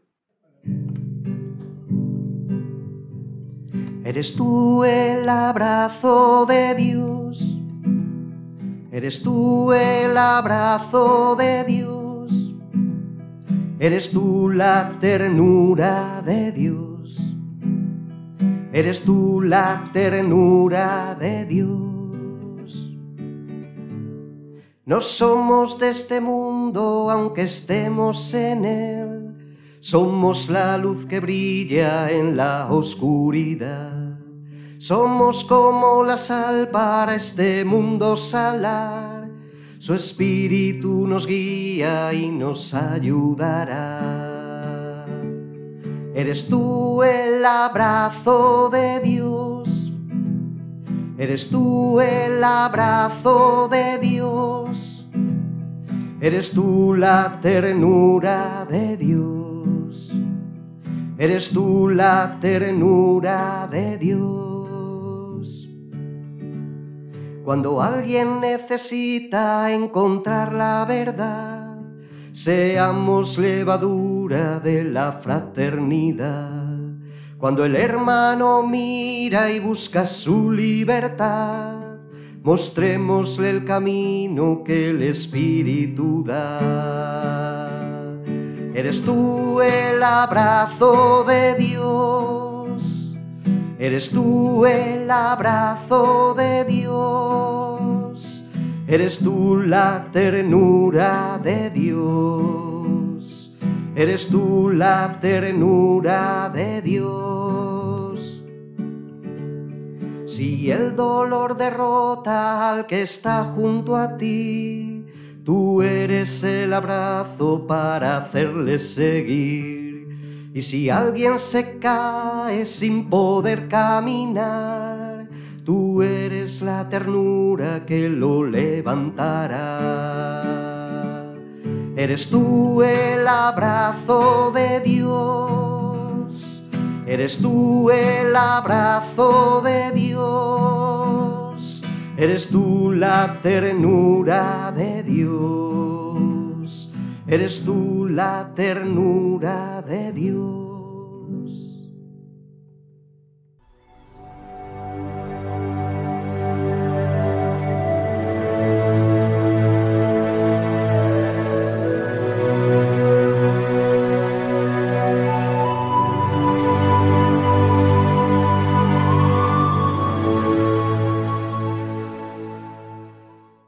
Buenas noches a todos los que me escucháis, a todos los que a esta hora de la noche estáis vigilantes, atentos, estáis con el oído abierto, a los que estáis en casa o estáis trabajando, a los que vais de camino y a mis compañeros y amigos y, a ti Almudena ahí en la emisora. Gracias por, por el trabajo. Quiero compartir el regalo del paso de Dios, de los guiños de Dios en esta noche. Una de las cosas que se nos olvida con facilidad en la vida es que nacemos desnudos y nos iremos sin nada. Esto parece una cosa como muy, muy clara, pero yo siento que se me olvida. Una de las verdades más importantes que uno aprende, si es que de verdad se aprende, es que no somos lo que tenemos, ni somos lo que otros opinan de nosotros, como nos marca el juicio de los demás o la opinión de los demás. Ni siquiera somos del todo lo que hacemos. Hacemos tantas cosas a veces en las que nos parece que, que allí se dice, esto soy, lo que he hecho. Y no es del todo cierto, aunque es verdad que todo, lo que tenemos, lo que dicen de nosotros y lo que hacemos, refleja algo de lo que somos, es verdad. Pero estos días he estado deshaciendo y despejando el despacho que he tenido durante 11 años y medio. Es una tarea como harto difícil y delicada la de organizar, seleccionar, tirar y conservar. Y a veces es nada fácil el tener que hacer esa selección.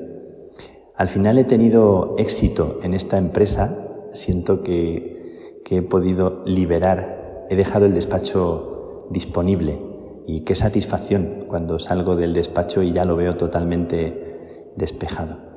Se siente uno como muy agustito y feliz. Pero estoy ahora con mi habitación, que creía que tenía que dejar y por eso he sacado todas las cosas y he comenzado también la tarea de simplificar. Qué cosa más difícil, saber que tiene uno que tirar, qué tiene uno que tirar y qué tiene uno que conservar parece que todo fuera importante. Y sin embargo, en muchos momentos te das cuenta de que no tirarías nada y seguirías acumulando ilimitadamente si tuvieras espacio. Es como que tenemos horror al vacío y vamos llenando cosas y cuando te dan una cosa o te regalan algo o tienes un papel, simplemente lo metes en un cajón, lo pones junto a otros papeles, vas acumulando. A veces te engañas porque las cosas están como muy colocaditas, pero están inútilmente acumuladas o tantas cosas innecesarias. O porque no están a la vista y están metidas en armarios como un pozo sin fondo donde no te atreves ni a mirar para no darte cuenta de tantas cosas que hace años que no necesitas ni miras. Y llega un momento en que tienes que volver, abrir aquel cajón tienes que volver a mirar aquellos papeles y seleccionar. He repasado cartas de hace años, algunas de ellas de hace diez años, donde recibía el pésame por la partida de mi padre.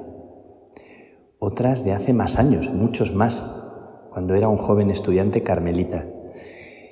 Fijaos, fíjate, me dirigía a la que fue mi madre consejera, a la madre Isabel, de la que he hablado en algún programa que me contagió el amor al Carmelo. Le escribía cuando yo todavía no era sacerdote. Le contaba en aquella carta que he descubierto que he leído con, sobrecogimiento que estaba en Francia y que no sabía qué iba a ser de mi vida, que estaba con ganas de ser pobre y que me sentía demasiado rico y arropado en la vida que estaba llevando. Le decía a la Madre Isabel que estaba disponible para dejarlo todo y emprender de nuevo una vida de pobreza y de no saber. En aquel momento decidí que hablaría con el padre provincial y le expondría la inquietud que en ese momento tenía para que me ayudase a discernir. Quiero contaros que esta fue la época en que viví dos meses en Toulouse, al sur de Francia. Todavía vive el prior que era en aquella comunidad el responsable, el padre Jean Aviven, un hombre santo, encantador, comprensivo, escuchador, un hombre de sonrisa serena. Ahora tiene casi 100 años, me han dicho que vive todavía. Le dije que quería emprender un camino para pedir a Dios luz y que si me dejaba hacer tres días andando a un santuario. Me dijo que sí, adelante. Caminé durante tres días durmiendo en cualquier sitio y pidiendo de comer. Llegué al santuario de la Virgen y me puse bajo su protección. En el camino pedí pan y también encontré uvas en el campo junto a una casa. Fui feliz en esa intemperie.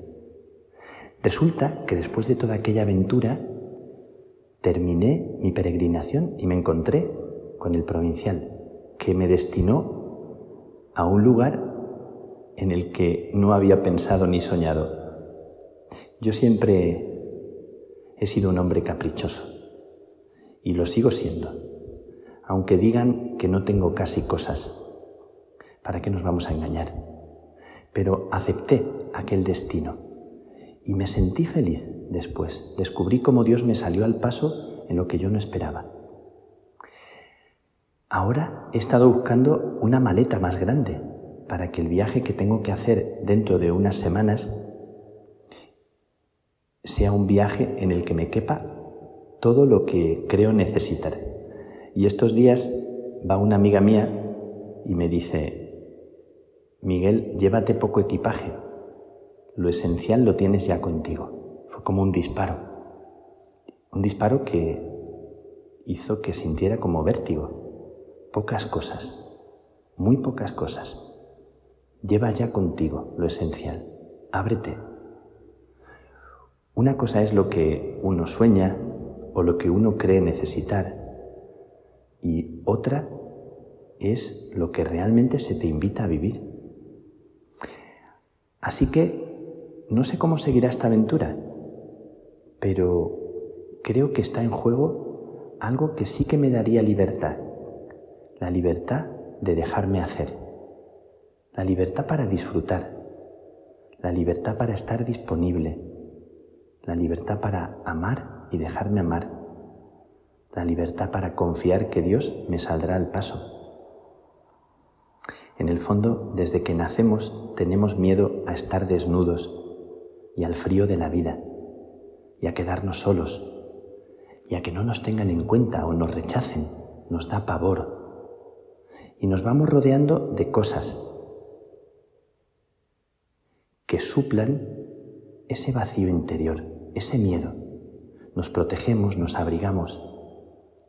Decía Simón Bale que no había poesía en las casas de los ricos, que la poesía se sustituye con el amontonamiento de cosas, que sin embargo la poesía se hace presente en las alpargatas de esparto de una carmelita, decía ella, y en una pared pintada de blanco sin nada. Te confieso, Almudena, que en esta dura tarea de simplificar mi habitación me he encontrado con toda mi historia hasta el día de hoy y que me queda mucho por llegar a esa desnudez de la alegría en la pobreza que fue la que me llamó a ser fraile, porque entendía que había un camino apasionante, precioso y una alegría por descubrir en el casi nada y en la confianza. Me gustaría decir aquellos versos que dijo el poeta, que conocéis bien. Me encontraréis a bordo, ligero de equipaje, casi desnudo, como los hijos de la mar. Estoy en esta tarea ahora. Cuando veo esas hileras de personas que migran de un lugar a otro por la guerra o por el hambre o por esos movimientos inesperados y tienen que llevar lo opuesto, algún bulto que puedan sostener en las manos o en la cabeza y se llevan consigo lo que pueden recoger en ese momento. Lo más valioso, lo que es útil en ese momento y no tienen demasiado tiempo para pensar, ni maletas con cuatro ruedas. Y me pregunto, ¿cuál es mi equipaje? ¿Qué es lo que es esencial para mi camino? ¿Qué es realmente lo que poseo? ¿Qué es realmente lo que me hace sentir que venga lo que venga, voy a estar armado de la actitud necesaria para dejarme hacer. ¿Cómo recuperar esta confianza que yo siento que es el tesoro y el secreto de mi vida? ¿Qué es lo que realmente soy? Dame, Señor, la confianza en ti, la confianza de que tú me cuidas. También, Señor, dame el pan de cada día y no me des el pan de pasado mañana para no acostumbrarme y no asegurarme. Yo confío en ti, desnúdame de mí, para que aprenda a vestirme de lo más valioso, de lo más importante, ahora que me preparo para emprender camino. ¿O es que acaso no siempre estamos emprendiendo camino? ¿Y no siempre estamos estrenando la vida desnudos como desnudos nos iremos de aquí? ¿Y no es un buen momento este en el que estamos para hacer precisamente este ejercicio? Yo sé que tú me cuidarás. Mientras suenan las campanas del convento en el que estoy, un convento de carmelitas descalzas, esas de zapatillas o sandalias de esparto y paredes blancas, suena la campana y me voy despidiendo de vosotros, de ti, invitándome e invitándote a esta desnudez que siento que invita a recuperar lo más valioso que somos. Que Dios te bendiga. Que Dios nos bendiga a todos. Que Dios nos dé la verdadera pobreza y la verdadera riqueza. Me hace ilusión preparar el equipaje pensando en lo que se me va a regalar y no conozco. Como decía mi madre, somos ricos, somos muy afortunados. Que Dios te bendiga.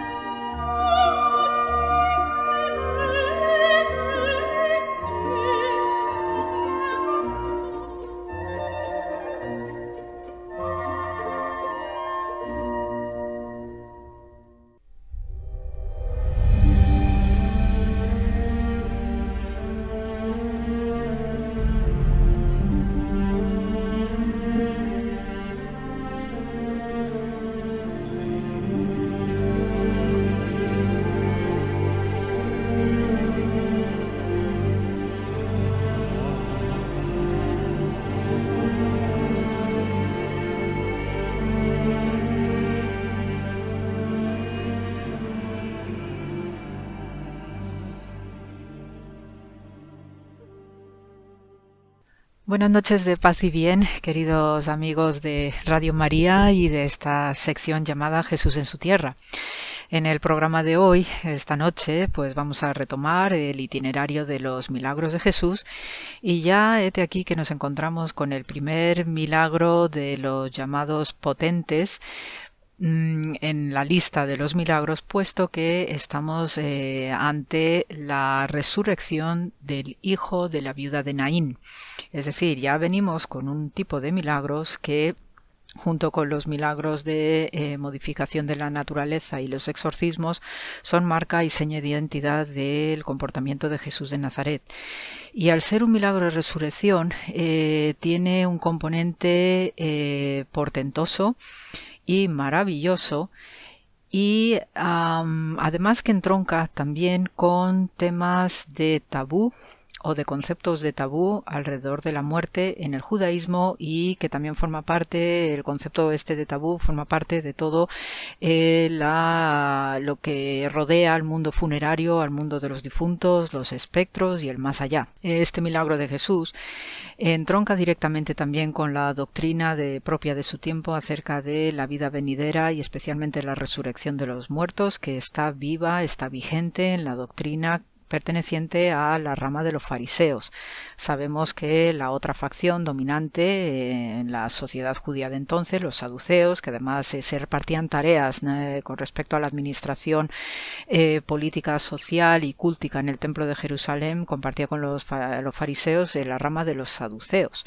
Y los saduceos eran la rama opuesta, no creían en trascendencias del más allá, no creían en ángeles o seres intermediarios y no creían especialmente en la resurrección de los muertos, ¿eh? la vida venidera. Entonces, en este sentido, los fariseos son los que van a proporcionar este este conjunto de pensamiento trascendental que obviamente nosotros vamos a recibir a través de Jesús de Nazaret. El relato de esta resurrección del hijo de la viuda de Naín se encuentra solamente registrada en el, eh, Evangelio de Lucas, en el capítulo 7. Y eh, este milagro Em, es muy especial, tiene un relato también y unas expresiones clave, precisamente por lo que os voy a leer en un trocito acerca de esta resurrección, ¿no? que la madre eh, se acerca llorando a Jesús, eh, el Señor se compadece de ella y entonces le dice no llores. A continuación se acerca Jesús, tocó el féretro y los que lo llevaban se detuvieron y le dijo al joven o al muchacho, a ti te digo, levántate. Entonces este muchacho, el que había muerto, comenzó a hablar y Jesús se lo entrega a su madre. La palabra clave en el versículo 16 nos dice que todos los que estaban allí tuvieron miedo y glorificaban a Dios diciendo, un gran profeta se ha levantado entre nosotros y Dios ha visitado a su pueblo. Y se extendió la fama de él por toda Judea y por toda la región de alrededor. Es decir, que vemos que allá en el territorio hay una gran expansión de la reputación de Jesús y sobre todo a partir de este milagro.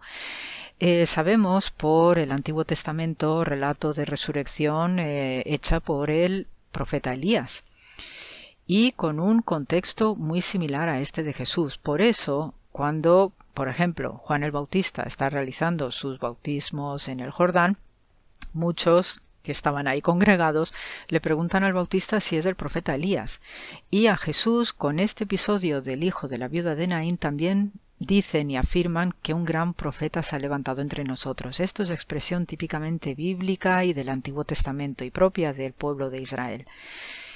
Em, este miedo es el miedo que en el mundo bíblico eh, hebreo se refiere al temor de Dios. El temor de Dios no es el miedo típico que podemos sentir nosotros como simples mortales, sino que es una expresión muy técnica, muy clave en lengua hebrea que utiliza la raíz eh, de este verbo el temor de Dios, yirá, es un temor muy específico porque está relacionado más que con lo que se entiende por miedo, si se refiere más a un sentimiento eh, amoroso reverencial.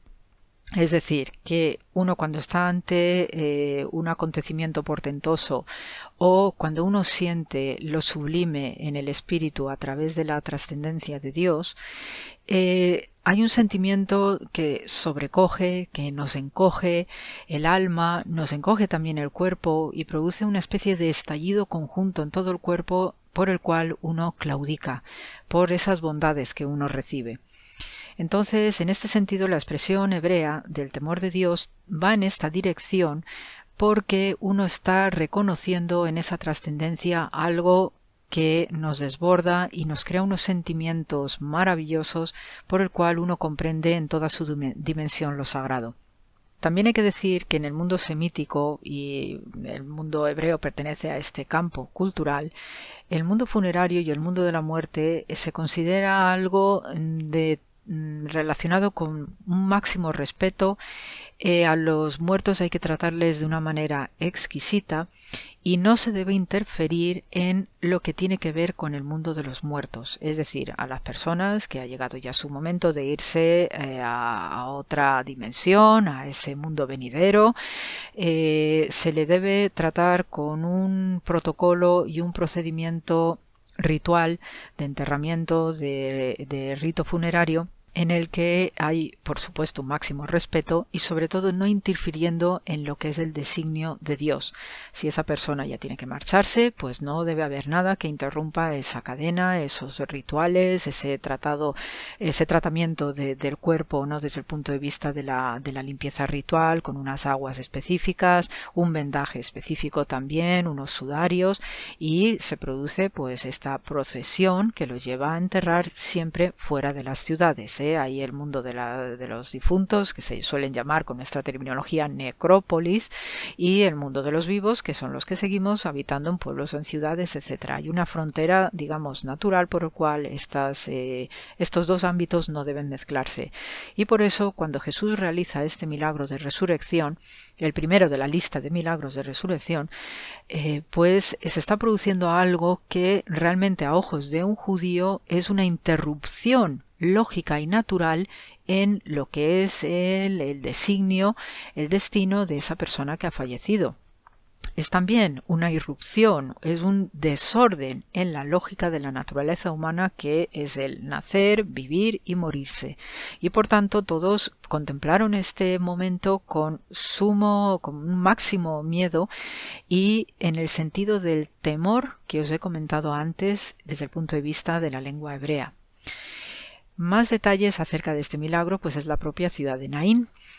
Eh, la ciudad de Naín era una villa típica de la Galilea, de estas villas chiquititas, eh, pues similar a la propia villa de Nazaret y otras tantas que aparecen en la región de Galilea, que está compuesta principalmente pues por eh, gente de labranza, gente que trabaja las artesanías, las artes manuales, como carpinteros, como albañiles, etcétera. Es gente muy sencilla y son poblaciones pequeñitas, de casas muy sencillas eh, y mm, Ahí todo el mundo obviamente se conoce y más o menos para hacer una equivalencia del tamaño de estas poblaciones pues sería la equivalencia de una pedanía. Esta eh, población de Naín está situada muy cerquita del monte Tabor, el famoso monte de la transfiguración, eh, según algunas tradiciones, porque hay, hay otras ¿no? que ponen la transfiguración en el gran monte Germón al norte y también está esta valle de Jezreel, el llano, la llanura de, de Jezreel, pues es donde se da el famoso episodio de la batalla de, eh, de, Débora, de Barak y todo esto lo que os comentaba en el último programa a propósito del cumpleaños de María con el famoso canto de Débora esta población, chiquitilla como ella sola. Tenemos ya algunas primeras referencias en las peregrinaciones antiguas, especialmente las que arrancan a partir del siglo II, pero especialmente Eusebio de Cesarea, que es el biógrafo del emperador Constantino, pues es el que está narrando cómo es eh, la labor de la, eh, de la madre de Constantino el Grande, Santa Elena, la patrona de los arqueólogos, la que se está encargando de reconfigurar y recuperar todos los lugares cristianos ¿no? para eh, crear eh, los itinerarios de peregrinación ya sólidamente establecidos. Entonces Eusebio de Cesarea menciona la existencia de este lugar, pero mayor información la tenemos ya con la famosa peregrina Egeria, nuestra gallega Egeria, que eh, alrededor del año 380 menciona esta villa es una villa eh, pequeñita eh, y dice que eh, en esta villa pues se encuentra la casa de la viuda cuyo hijo fue vuelto a la vida y que ella en ese momento, en ese año de 380, lo que está contemplando es una iglesia pequeñita, una iglesia pequeñita. Os podéis imaginar el tipo de iglesia que habría en ese momento, pequeñitas, solían tener una planta octogonal y sería un estilo, por hacer una analogía con nuestras, eh, nuestras estructuras, nuestros edificios, pues una ermitilla. Lo que sabemos después, más adelante, con esta iglesia, es que en el siglo XII eh, es el mundo de los cruzados, por ejemplo, y eh, cayó el mundo cruzado en manos de los musulmanes, hubo una derrota espantosa en la famosa batalla de los cuernos de Jatín, y entonces los musulmanes eh, se hacen cargo de esta villa y muy poquitos cristianos habitaban en este lugar, mucho menos judíos, y entonces convirtieron esta iglesita pequeñita en una mezquita. Más adelante Sabemos que eh, ya en el siglo XIX, alrededor de 1880, los franciscanos, que son los custodios de, Tierra Santa, lo que hacen es ir a esta villa musulmana y compran los restos, las ruinas que quedaban de esta iglesita antigua, que eh, nos narra muy bien eh, Gueria. Y entonces se da una escena entrañable porque eh, precisamente en la compra de, por parte franciscana de, esta, de las ruinas de esta iglesia, pues ayuda un musulmán del lugar que ve la piedad de estos franciscanos y les ayuda con agua y todos los materiales suficientes para que reconstruyan una iglesita franciscana que es la que podemos ver en la actualidad. Es una iglesia chiquitita, rectangular y hay pues, una serie de cuadros de pinturas que reflejan este, este episodio de la resurrección del hijo de la viuda. Entonces, lo que sí hay de alrededor, pues cuestiones interesantes, son tumbas talladas en la roca madre, típico de enterramientos antiguos, sobre todo viniendo ya de la, de la época de Jesús, y eh, también eh, podemos intuir pues algunos restos arqueológicos adicionales, pero por la existencia de la actual población musulmana pues no es fácil excavar ni mucho menos descubrir más cosas. Entonces, eh, este es el, relato que os presento hoy acerca de, de la resurrección de este muchacho y sobre todo llamaros la atención que es el primer, la primera resurrección en la imagen de un chico joven, porque luego los siguientes milagros de resurrección va a ser eh, ya entendiendo edades adultas. La culminación final va a ser la propia resurrección de Jesús. Entonces, eh, lo que está haciendo ya Jesús con este milagro es anticipar lo que va a ser su momento final apoteósico con esa resurrección desde el Gólgota en Jerusalén. Y ahora, pues se nos ha presentado en este episodio el milagro de los milagros, la gran sorpresa, el gran temor que infunde a todos los que están contemplando esa escena y sobre todo la expansión de su fama ya en toda Judea. Es decir, no es una expansión de la fama hacia el norte, hacia la zona Galilea del, lago Tiberiades, de Kefarnaum, de Magdala, eh, de otras ciudades hacia el norte, sino que especialmente este es un milagro que al expandirse en reputación y fama hacia el sur, hacia Judá, está tocando de lleno a las instituciones en mayúscula como es el santuario de Jerusalén, donde está precisamente la gran institución del Sanedrín. Y este tipo de milagros son los que van a llamar ya especialmente la atención al sumo sacerdote, a todo el consejo del gran Sanedrín, para ya mirar muy de cerca a esta gran figura como es la de Jesús de Nazaret y observarle muy de cerca porque este tipo de milagros son específicos, son muy especiales y algo que por lo menos desde la tradición del profeta Elías en el Antiguo Testamento no se había dado. Así que ya tenemos una buena revolución en marcha con este milagro de la resurrección del hijo de la viuda de Naín y sobre todo la inquietud que va a causar y la conmoción en lo que es la institución sacerdotal concentrada en el templo de Jerusalén, en Judá, y que va a traer ya las grandes preguntas, los grandes cuestionamientos teológicos y sobre todo quién es este Jesús de Nazaret. Así que por hoy tenemos este programa y continuamos la semana que viene. Os mando muchísimo amor, muchísima paz y bien y seguimos la semana que viene. Muchísimas gracias por la escucha.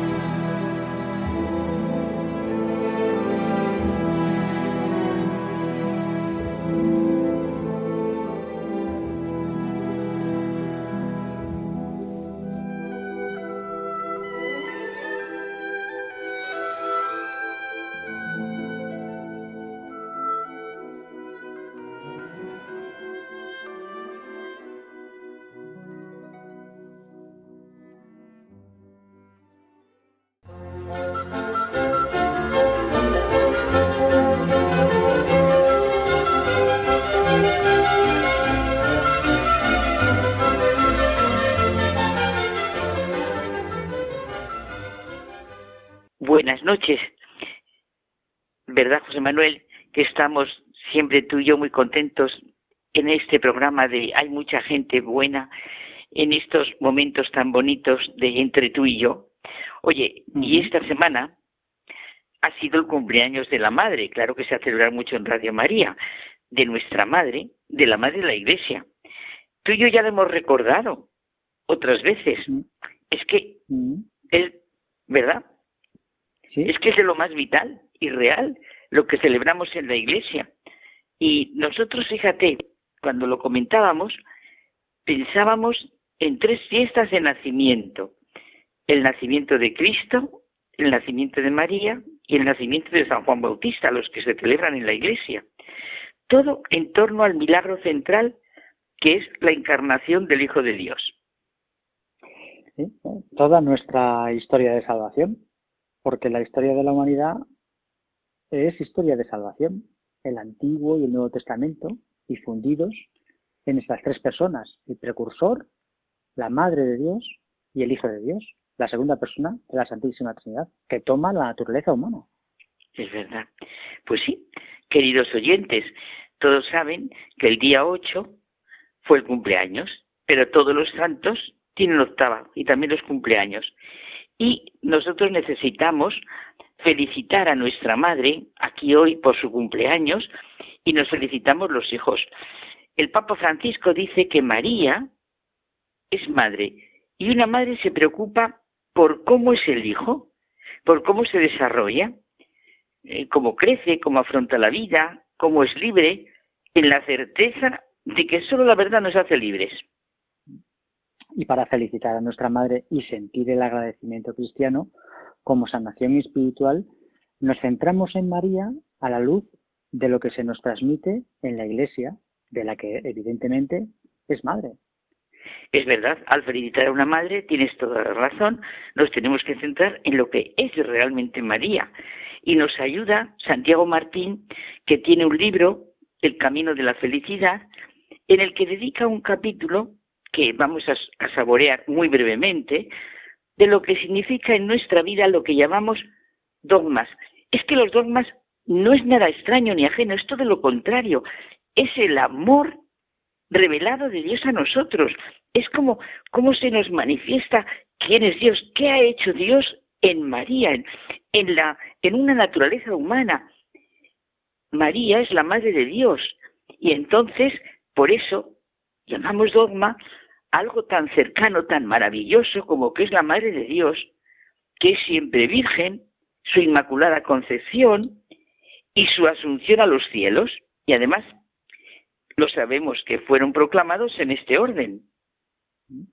María es una mujer, un miembro más y un miembro sencillo de la especie humana, pero recibió el don de dar carne al Hijo de Dios, de llevarlo en su vientre virginal y de ser su madre. Claro, ¿cómo lo vamos a recordarlo? La única persona de Jesús, la persona divina, asumió la naturaleza humana sin perder la divina en el seno de María. De ese modo se convirtió en un verdadero hombre a la par que seguía siendo lo que ya era antes de la encarnación, verdadero Dios. María es la Madre de Dios. Por eso comenzamos el año celebrando la Teotocos, la fiesta de la Madre de Dios.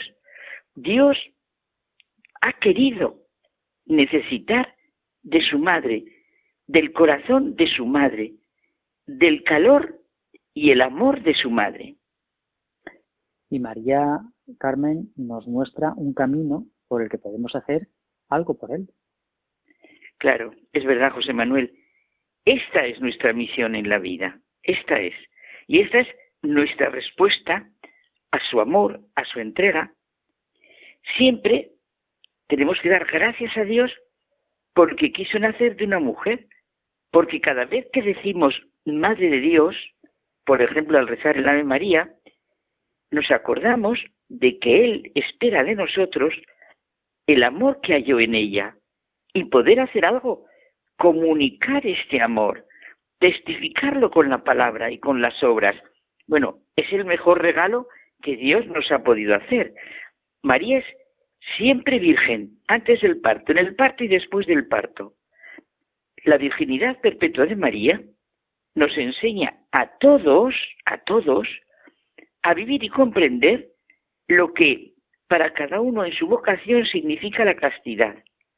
Tenemos que dar gracias a Dios, porque esa virginidad mantenida gozosamente por María y porque la Iglesia la ha defendido valientemente, ayuda a cada ser humano, ilumina a cada ser humano a vivir su propia sexualidad, su propia castidad, con la ayuda de Dios. Si María lo ha hecho, también nosotros podemos conseguirlo. No se trata, por supuesto, de que todos vivamos el mismo tipo de castidad, lo sabemos. Existe una castidad matrimonial para casados, para solteros, otra para los consagrados. Pero es que Dios no está, Carmen, en contradicción con su propia creación y sus propios dones dados al ser humano. Como en todo, es la manera de vivirlo, de vivirlo de manera, la manera que lo dignifica, que engrandece y hace mejor cada cosa.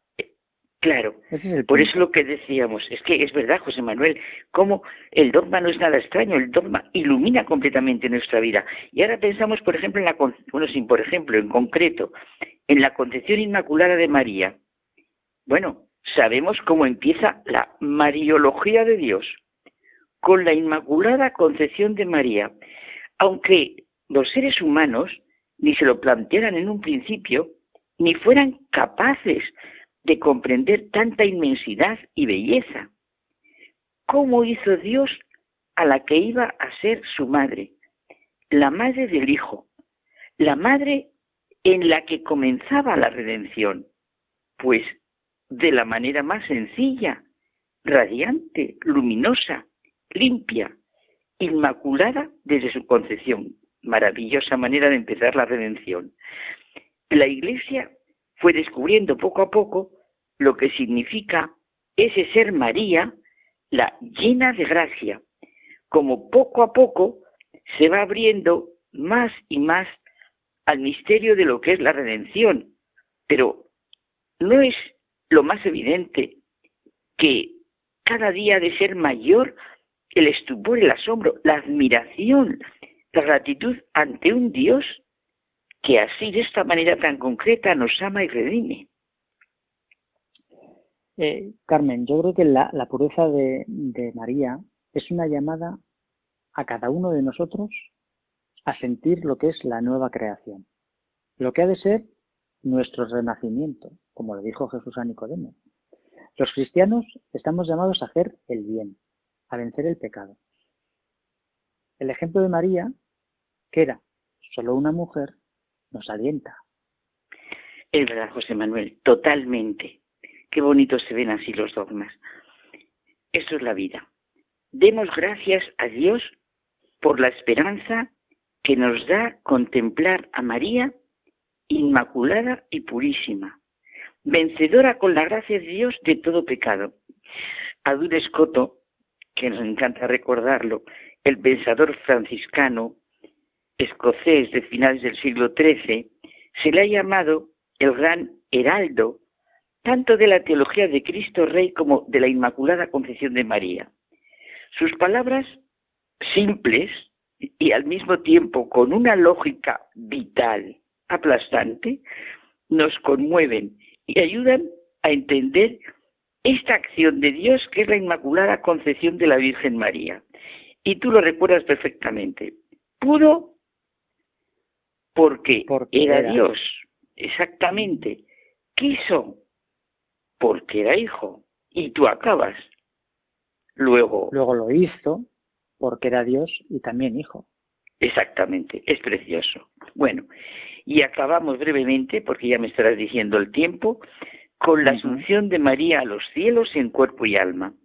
Todo, absolutamente todo relacionado con lo anterior que hemos dicho. No debemos olvidar que tenemos una Madre en el cielo que no cesa de trabajar por nuestro bien, por nuestra santificación. Está viva y es para nosotros uno de los más grandes regalos que nos ha hecho Dios.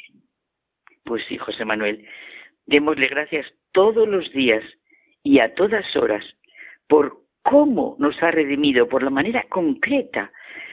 Y oye, eso que tú y yo hemos dicho tanto y aquí, tanto en Radio María como entre nosotros, desde la asunción de María a los cielos, es maravilloso contemplar todos los misterios del rosario, todos los dogmas, desde la encarnación del Hijo de Dios hasta el hecho de la plenitud de la redención que nos pone de manifiesto la asunción de María y su coronación como reina de cielos y tierra, plenitud a la que estamos llamados. Verdaderamente, José Manuel, los dogmas son la manifestación, la revelación del amor de Dios a los hombres. Así es, pero ya nos tenemos que marchar, Carmen. Nos tenemos que marchar. Pero feliz cumpleaños siempre a nuestra madre, porque cada día celebramos su cumpleaños. Hasta la semana que viene. Buenas noches.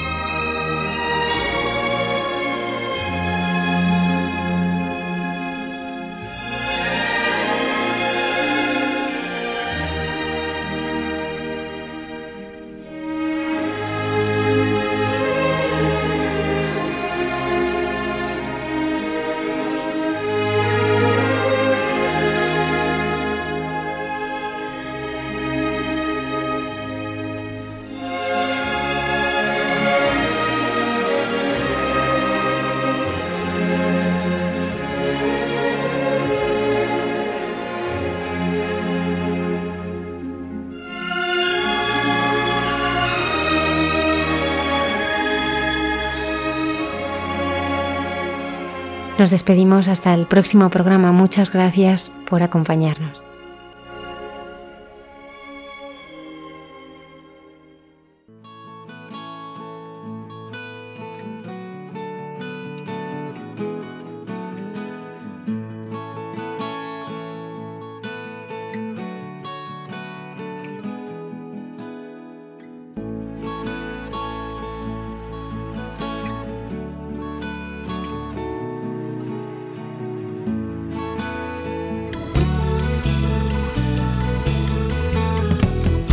Han escuchado en Radio María Hay mucha gente buena, un programa dirigido por Almudena Delgado.